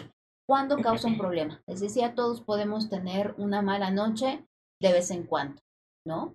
Pero cuando este problema me causa una disfunción, esto es, causa em, que yo no esté funcionando bien en mi vida personal, en mi vida laboral, en mi vida escolar, eh, que me está causando deterioro en algún área de mi vida, es cuando debo de correr al médico. ¿ok? Ujú, ujú. Uniéndolo un poquito con la, con la pregunta anterior, se me, se me olvidaba del, del ronquido, ¿no? Eh, pueden acudir con un médico neumólogo, pueden acudir con médico especialista del sueño. Eh, como decíamos que una alteración del sueño puede ser solamente un, puede ser un síntoma de muchas enfermedades endocrinológicas, puede ser alteración, una manifestación de una enfermedad este, de cáncer porque tiene dolor, de una enfermedad reumatológica, de una depresión, de una ansiedad, que puede ser o de un medicamento mal indicado, ¿no? Mal prescrito. eh, entonces, hay que, hay que ver, pensamos que puede ser el síntoma o ver el trastorno. Entonces, pero nos podemos dirigir cuando tenemos una alteración del sueño con un, eh, en- con un médico neumólogo, sobre todo cuando hay este, este ronquido. O anemias Eh, importantes también. anemias, Sí. ujú, Sí, claro. este, deficiencia de ¿No? hierro, síndrome de piernas inquietas. ¿no? Sí. Eh, alteraciones gastrointestinales, eso apenas este, se me fue con un, bueno, más bien lo aprendí de, un, de uno de mis residentes, este, eh, mala absorción y entonces no absorbe hierro y entonces síndrome de piernas inquietas, ¿no? Claro. Entonces, Sí. bueno, a lo que voy es que puede ser una manifestación de muchas enfermedades, Sí. pero entonces hay que acudir a su médico y tal vez de pronto a veces nos parece así de, ¿y por qué me está preguntando y- eso? y lo ¿Qué vemos tiene con, que ver? con los pacientes insuficientes renales que hacen anemias importantes y claro. que llegan con hemoglobinas de Ahorita me enseñabas un paciente que operaste de cadera ayer o antier, Ujú. que es- hay una anemia de tercer grado y entonces, sí. o sea, no lo puedo mandar a su casa así. Claro. Y Bueno, entonces, sí. De acuerdo, porque todo esto es darle la seriedad y el enfoque adecuado. una cuestión son las políticas públicas y otra cosa es hablar con justificación. ¿Qué es lo que ha acontecido ahora por, un, por pensar que la mejor medida o cambios en los hábitos para el control de hipertensión arterial era retirar los aleros de los restaurantes? Eso aparentemente puede ser una medida adecuada desde el punto de vista del enfoque que se le quiera dar. ¿Por qué? Porque para las personas que vemos, y, y, aquí me cobijo en tu especialidad, personas que estamos por arriba de los 60 años, ¿en cuántas ocasiones hacemos un check-up con determinación de vitamina D y nos damos cuenta que está por los suelos? Exacto. Y precisamente en personas mayores que tienen un sinfín de trastornos, ni siquiera tenemos un perfil endocrino para ver en realidad cómo estamos en nuestras hormonas sexuales. ¿Por qué lo pongo de avanzada? ¿Cuántas ocasiones, al menos, y eso que no es mi especialidad, hemos visto que personas presentan cuadros de hiponatremia leve, moderado y hasta severo o crónico y que ocasionan todos estos trastornos y la gente dice, pues es que a mí me dijeron que no consumiera sal. Y cuando se pone uno por curiosidad médica, si tú quieres en educación, a retomar ese tema en particular, ¿quién va a decir que hasta una baja en la sal puede ocasionar una hemorragia parenquimatosa y llevar a un paciente de urgencias al hospital. ¿Y cuántas veces la primera manifestación puede ser un trastorno del sueño? Por eso aquí siempre hacemos la invitación para toda la gente que nos ve, es consultar a una persona profesional. profesional. Esto no es tan sencillo como lo que mencionabas, de mandar tecitos de azar o este baños en la tina como a los niños con lechuga, etcétera, los chiqueadores de ruda, de pasote, de marihuana, etcétera, etcétera, ¿no? Eh, eh, eh, eso ya pasó a la historia. eso queda en el anecdotario de la medicina. ¿De qué sirve que cada día nos estemos preparando más para ofrecer lo mejor a ese ser humano que nos brinda su confianza a vulgo paciente y que aquí precisamente si se dan cuenta es ver y tener una institución de salud adecuada para que interactuáramos todos. Parece mentira que esto que aparentemente se hizo para comunicación cada día nos aleja más. ¿Cuántas veces yo puedo referir a una persona a una valoración de medicina interna, endocrino, psicología, psiquiatría, el paciente se pierde y ya no sabemos si estuvo bien, si estuvo mal, si estuvo regular, etc. ¿Cómo podemos cambiar las tendencias de políticas en salud pública o hasta en aseguradoras médicas?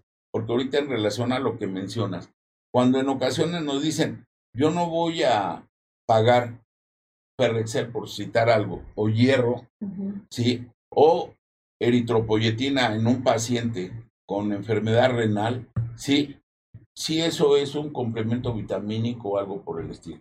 ¿Qué tiene que ver con el padecimiento del paciente? Es lo que estamos sembrando. Personas que no están preparadas adecuadamente en los ámbitos que en un momento dado en los debe de ser. ¿Estás de acuerdo? Por eso hay psiquiatría del adulto y a lo mejor a estas alturas del partido le damos gracias a Dios en donde nos formamos. Porque cuando corríamos con, actualmente dijéramos, el lujo de recibir la enseñanza en psiquiatría en el instituto y todavía enfrente que ya desapareció el de psiquiatría infantil o pediátrica, era cañón. Porque si tan solo era un reto diagnosticar una enfermedad psiquiátrica en el adulto, mucho más reto era en el niño. ¿Y qué es lo que ha sucedido actualmente entre nuestras situaciones de políticas públicas? ¿Dónde está el Instituto Nacional de Psiquiatría actualmente? cuáles son los recursos que recibe del Estado. ¿Cuál apoyo reciben los médicos que se formaron? ¿Por qué? Porque todos estos trastornos que se traten en el ámbito familiar y se acabó. Y hasta que no hablamos con compañeros que se dedican a la medicina legal o forense y vemos cuánta gente ha sufrido de linchamiento precisamente por un trastorno psiquiátrico y que los ven coloquialmente como si fueran personas que están locas o deterioradas en sus facultades mentales y son presas de bullying, son presas de agresión, etcétera, etcétera. Yo podría decir actualmente que una de las especialidades que debería de ser más socorrida en consulta debería de ser la psiquiatría. Claro. Pero mucha gente se, no quiere acudir. Lo, lo ha, ha satanizado esa especialidad. no estoy loco. Exacto. Claro, ¿por qué? Porque es, una manera, claro, de manejar un equilibrio. Ah, cuando nosotros nos formamos en tumores, uno de los especialistas que más debería de tener al menos dos consultas en psiquiatría por año, y lo fomentamos en las instituciones, eran los oncólogos. Porque cuántas veces estábamos viendo a una persona y de la noche a la mañana ya sabíamos que no la íbamos a ver. Y eso condicionaba, quieras o no, sentidos de frustración, ansiedad, angustia desesperación y que nos traigan la guitarra y ya empezamos a cantar, ¿no?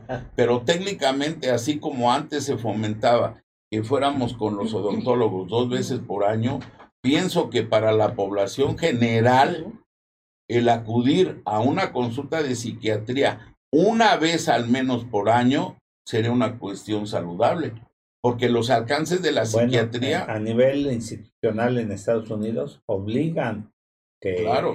que los hospitales tienen que ser certificados por los psiquiatras para poder ejercer. Por eso tenemos los políticos que tenemos, porque una de las cuestiones para ser funcionario público técnicamente debería de ser el examen psicológico, psicométrico, el examen del polígrafo y parece mentira el antidoping. Pero cuando esto lo señalamos en esferas más altas, Dice, no, pues entonces, ¿cómo vamos a trabajar? Para terminar hasta mi comentario, cuando estaba en psiquiatría en alguna ocasión, un paciente que estaba ingresado me decía, doctor, ¿me puede dar de alta? Textual, ¿eh? Y neto. Y dice, yo no te puedo dar de alta porque yo estoy en formación, primero académica. Tu médico tratante es fulano de tal. Y textual, me dice, es que me acaba de llegar así no porque me gusta el cine y el teatro. A mí me Vea la, el memorándum de que ya estoy dado de alta para ser policía. Entonces me tengo que incorporar a, incorporar a tal sector, en tal batallón, etc. Le digo, estás tratándote de un problema conductual y vas a ser policía. Dios mío, acabáramos. Eso habla en un momento dado, a manera coloquial, de que cada día debemos de fomentar una preparación adecuada en todos los ámbitos. Y el trastorno del sueño parece paradójico, es una manifestación de la ansiedad, angustia que estamos viviendo en estos tiempos y hasta a nivel de la política. Se está haciendo, no lo sé, porque aquí hasta inclusive me gustaría un comentario al respecto.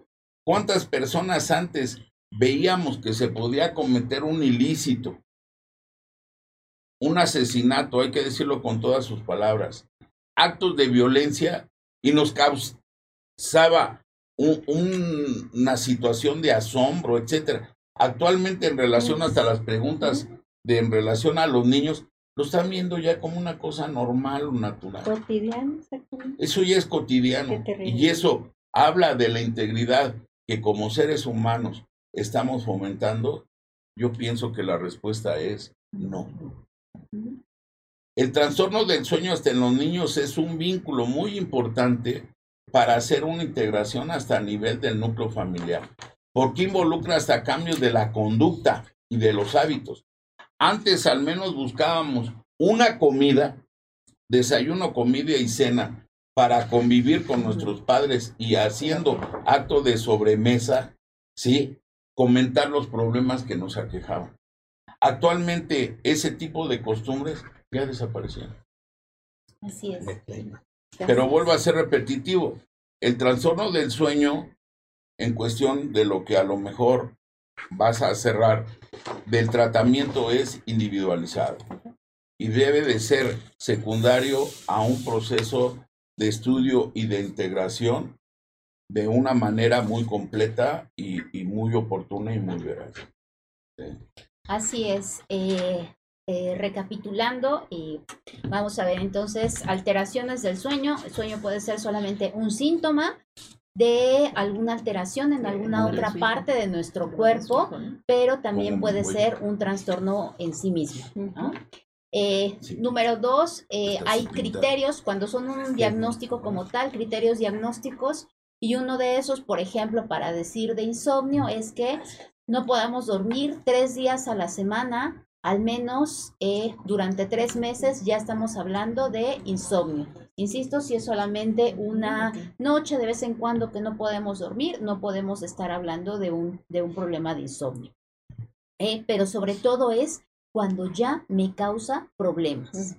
Sobre todo es cuando ya me empieza a causar disfunción en alguna área de mi vida eh, o de mi cuerpo y funcionamiento corporal.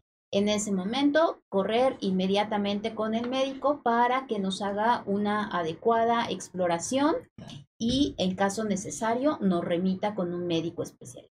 Pero ahí sí voy a poner que levanten sus antenitas si van con un médico y lo primero que hace es recetarles una benzodiazepina.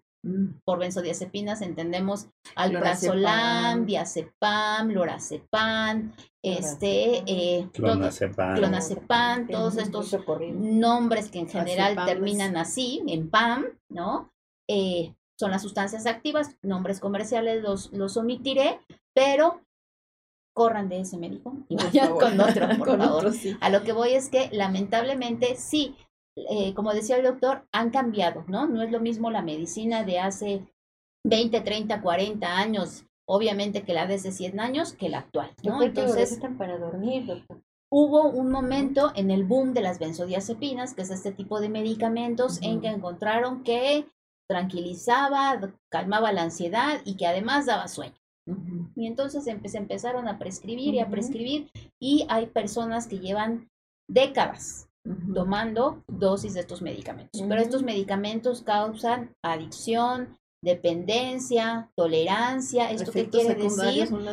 Taquifilaxia Exactamente, que si antes con un cuartito de pastilla dormían, después necesitan media y luego una y luego más, y luego he llegado a tener pacientes que se toman 5, 6, 7 pastillas de clonazepam en la noche para dormir, ¿no?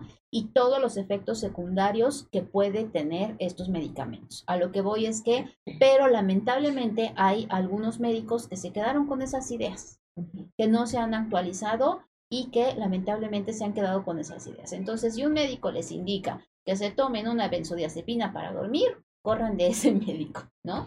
A lo que voy es que quiere decir que ese médico no está actualizado, al menos en el tratamiento de sueño. ¿no?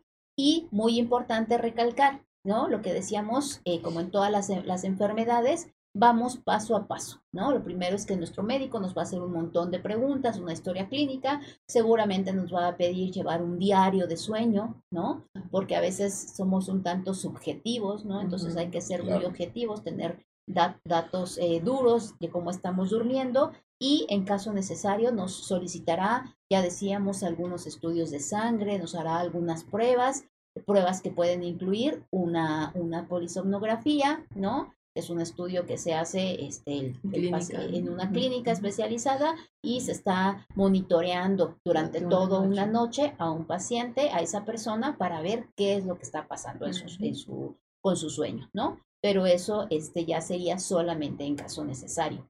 Tratamientos, muchos tratamientos hay.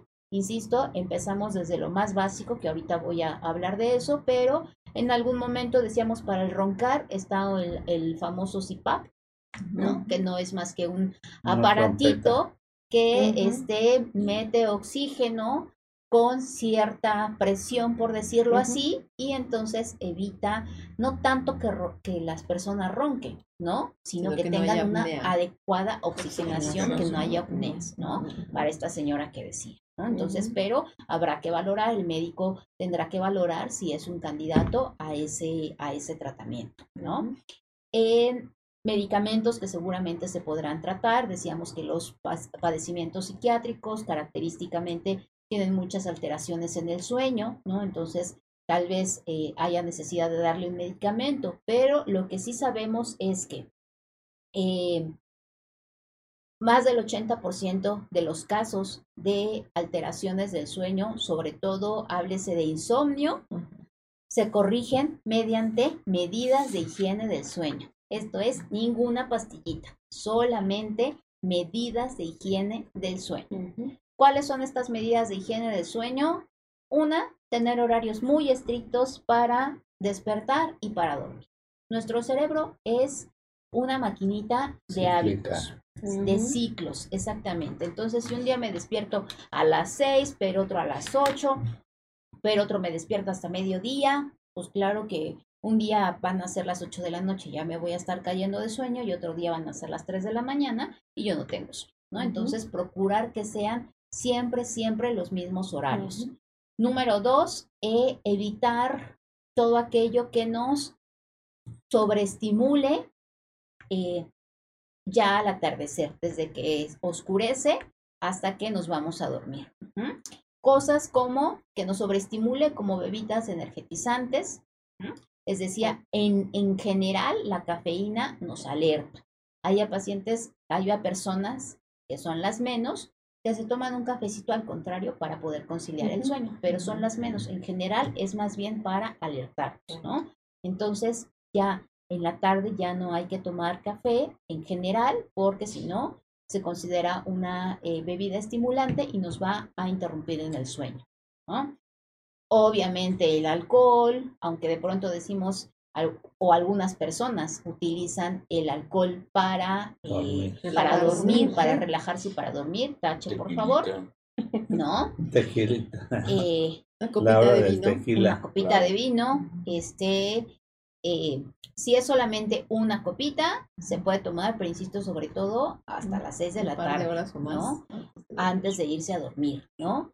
Eh, y evitar actividades, bueno, evitar lo que decíamos, el uso de pantallas, televisores, este, todas estas pantallas de los celulares, de las tablets, que el tipo de luz Sobre que todo los niños, ¿no? emite, no, y también en los adultos. adultos, en los adultos Sí, es claro. una de las principales causas, ¿no? Estamos en el celular ahí y O deja la tele prendida para la tele, exactamente, ¿no? Y es, ay, no me puedo dormir, vuelvo a agarrar el celular, ¿no? La luz, pues menos me voy a poder dormir, ¿no? Otra medida son tener actividades que ya conozco yo y que sean relajantes. Por ejemplo, tomar un baño eh, relajante, un bañito de agua tibia. El doctor decía una actividad, eh, nadar, ¿no? Porque la natación es una, un deporte excelente, Sí, bueno, para, para todo, todo. ¿no? Para todo. Eh, pero, por ejemplo, no tener una actividad física de estas extenuantes antes de irse a dormir, porque entonces se sobreactiva nuestro cuerpo y nos va a costar trabajo dormir. ¿no? No tener una, una comida copiosa, sobre todo no llena de carbohidratos ni de grasas, que por lo tanto irritantes, que pueden causar reflujo. también. reflujo y que nos van a interrumpir y nos van a dificultar que podamos dormir. Eh, ¿Qué otra cosa podemos hacer? Tener alguna actividad relajante que ya comentaban, ¿no? Actividades de mindfulness, ¿no? Para poder eh, ubicarnos, eh, centrarnos en nuestro cuerpo y por lo tanto relajarnos y poder preparar a nuestro cuerpo para dormir. ¿no?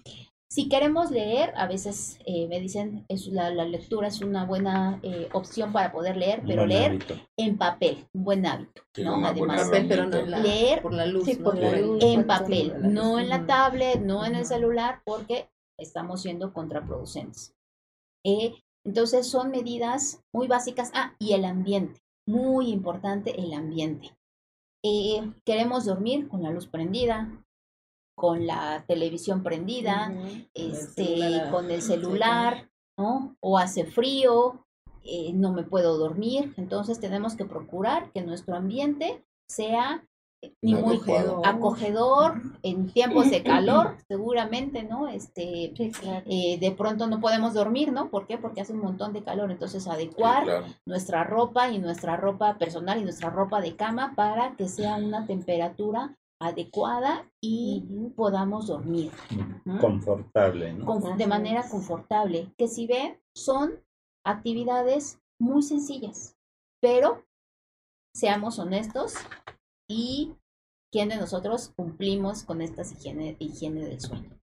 Ay, se me olvidó mandarle cosa. mensajito al paciente. Ah, No, sí, Ah, se me olvidó re- revisar De- este la noticia que pasó. del Sí, sí, paciente sí. que, ¿No? que no dormía porque tenía dolor en la columna, ¿no? Sí, claro. Sí, sí, sí. No, y, y otra de las cosas que estamos viendo, a lo mejor yo me incluyo, bueno, no a lo mejor deberíamos de incluirnos de acuerdo a la edad, es que precisamente ahora que estamos manejando mayor esperanza de vida, principalmente en las mujeres, es una cuestión que hacemos la invitación de consultar a nivel de psicología o psiquiatría, porque esto ustedes son las especialistas, como que hay un rechazo a reconocer la etapa de la vida que estamos viviendo. Hay personas que por X o por Z no se atreve a decir, yo ya estoy viejita, tengo 50 años, 60 años, 70 años, etcétera, y cobra hasta validez ese aspecto o frase coloquial de decir, no es la edad que aparentas, es la edad que en realidad quieres o no vivir, porque principalmente lo he visto y no soy misógino, más en las mujeres. ¿Será que el hombre de una o de otra forma hablamos de temas coloquiales de fútbol, béisbol o etcétera? Porque si hablamos de política, pues no dormimos, ¿sí? Pero en cuestión de la mujer parece paradójico y más ahora que estamos operando pacientes entre 85 y quieras o no 100 años, nos damos cuenta de que hasta textual de las pacientes, ¿eh? doctor, tengo miedo. Ujú. ¿Por qué? Si salió bien de la cirugía, primeramente Dios va a incorporarse a su casa y demás. 120, ¿qué hago? Y me dice, es que me doy cuenta que estoy sola. Ese es un problema fundamental que quieras o no también, por eso les digo que las aristas de los trastornos del sueño es múltiple. Sí, sí. Porque casi, casi diría como el gatito, no, no me lleven a mi casa, no me lleven a mi casa. ¿Por qué? Porque en mi casa no voy a tener el medio ambiente que aquí al menos a alguien, a usted, a la enfermera, a la o en fin, Ujú, ujú. le fue importante. Fíjese, doctor, sobre esto que comenta, dice nuestra escucha Samantha. Doctores, doctoras, yo tengo 56 años y mis hermanas no me permiten dormir. ¿Qué puedo hacer? Creo que en buena medida esto que plantean de las, de las medidas de higiene del Es- sueño y buscar alternativas. No sé Muy, si lo quiera muy comentar, ¿no? importante, de El tema del igual contexto, me, ¿no? me- me enviaban ahorita que hablaba el doctor de, de, de las pacientes adultas mayores, yo pues específicamente me dedico eh, a ver adultos mayores, ¿no? Entonces, exactamente, y luego, ah, los pacientes posoperados de cadera, ¿no? Ya pueden caminar, pero tienen tanto miedo, este, eh, Claro. eh, y todo lo que implica, ¿no? Como lo que estaba Exacto. comentando el, doctor, ¿no? Pero bueno, em, igual, me llevan una paciente que no puede dormir, ¿no? No, pues sí, esto y se acuesta y bla, bla, bla. Y bueno, Eh, ¿Cuál es el problema? Que esta paciente dormía, se fue a vivir a la casa de la hija y dormía en la habitación con la nieta. Y pues la nieta tenía el celular, la tablet, la música prendida y pues las, la abuelita al otro lado de la habitación quería dormir, Pues no. pues obviamente no podía dormir. ¿no? Entonces, santo remedio, cambiaron de habitación a esa paciente y además ya había acudido con otros médicos, y ya tenía benzodiazepinas, ya tenía un montón de medicamentos, eh, este, santo remedio. Entonces, lo que pasa Buscar, es que era- ser muy observantes, ¿no? Sí, Tener es- mucho es cuidado en ver estas cuestiones, claro. sí, Ahorita que este nos regrese el, el doctor, el punto es que Eh, quisiera comentar integrando lo que habían comentado respecto a- al, al mal uso de algunos fármacos y situaciones que estamos viviendo, pues que se ha incrementado terriblemente eh, en esta pandemia los suicidios en jóvenes por cualquier padecimiento psiquiátrico, psiquiátrico. Esto lo comenta Gabriela Vargas. Y pues nos da pie para, para invitarlos a un programa próximo que tendremos respecto precisamente a tratar el tema de las conductas suicidas que efectivamente se han tristemente aumentado en estos, en estos contextos. Jóvenes, ¿no? Y quisiera también leer este que dice, doctor Ernesto para presidente. Súper atinados sus comentarios. Panteón. A veces No digan eso, no me vayan a decir corcholata y, soy ya botella. Pero mira, aquí nos dice Rodrigo, dice, a veces los trabajos no le dan la importancia de la salud a sus empleados, minimizan problemas como el trastorno del sueño o el Serías tomar terapias hasta que se levantan, este, des- eh, de- de- descuentan o te despiden. Por la pandemia creo que muchos necesitamos terapia porque como lo menciona, y este trastorno es, y este trastorno es una manifestación física de un problema, de un problema arraigado. Creo que efectivamente si de alguna manera también se integra con esto de lo que pasa y la, la manera que, digamos, a nivel de políticas públicas o de acciones en los contextos laborales se dan. Pero también Marco comenta qué opinan de que quieren quitar las pequeñas clínicas o lugares de consulta inmediato eh, que hay que, que hay cerca de las farmacias, que hay que hacer. Creo que son algunas de las pre- preguntas Sí, que quedan aquí. preguntas. Además que este tema de, de las eh, de las medidas de higiene del sueño, creo que ya respondieron las preguntas de Patricia Martínez, de Marta Estela, quienes agradezco su presencia, su atención. Y bueno, también de Virgilio, que hablan de esta dificultad, eh, de, de la gente que trabaja de noche y le cuesta trabajo dormir de día y saber si, bueno, estos trastornos del sueño pueden ser una limitante. Finalmente nos dicen eh, eh, se considera, esto lo, lo dice Gerardo, dice, considero que programas como el de ustedes es de vital importancia porque muchas personas no le dan la importancia adecuada a enfermedades o trastornos como este. No se le da la importancia que se debe. Finalmente dicen, pueden mencionar y decir que por favor se tenga respeto por el sueño de las personas. Yo tengo vecinos que a cada Ah, rato ponen la música a todo lo que da es el pan y ya no y dejan de ver- dormir. Eso lo dice este eh, Celia y, em, y también coincide pues con otros radioescuchas que también ponen en la mesa el hecho de que muchas personas no tienen consideración hacia el sueño de los demás y generan ruidos ambientales Pero- verdaderamente perturbadores. decir, no, no, no. Ya no voy a decir nombres porque seguramente me están viendo. Este, pero no, a veces pensamos en los vecinos, ¿no? Pero muchas veces es en nuestra propia casa. Lo que, le, lo que les decía, Sí. la nieta que está ahí haciendo ruido, ¿no? Este, yo ya me quiero dormir, pero pues mi esposo llega hasta más tarde. Y entonces llega y empieza a abrir y cerrar puertas y donde dejaste esto y no me deja dormir, ruido hay mucho propio. ruido, la luz, esto, el otro. Entonces, en realidad es preocuparnos tanto por mi salud, pero también por la salud de mi familia, ¿no? Siempre, yo creo que la, eh, la base de muchos problemas, o más bien la solución de muchos problemas, es ser empáticos. Y Ser respetar al otro. empáticos ¿no? y respetar. Claro. Así como yo necesito dormir, yo también entiendo que el otro necesita dormir. Y que si yo con seis horas estoy bien, él necesita nueve horas. Sí, de acuerdo.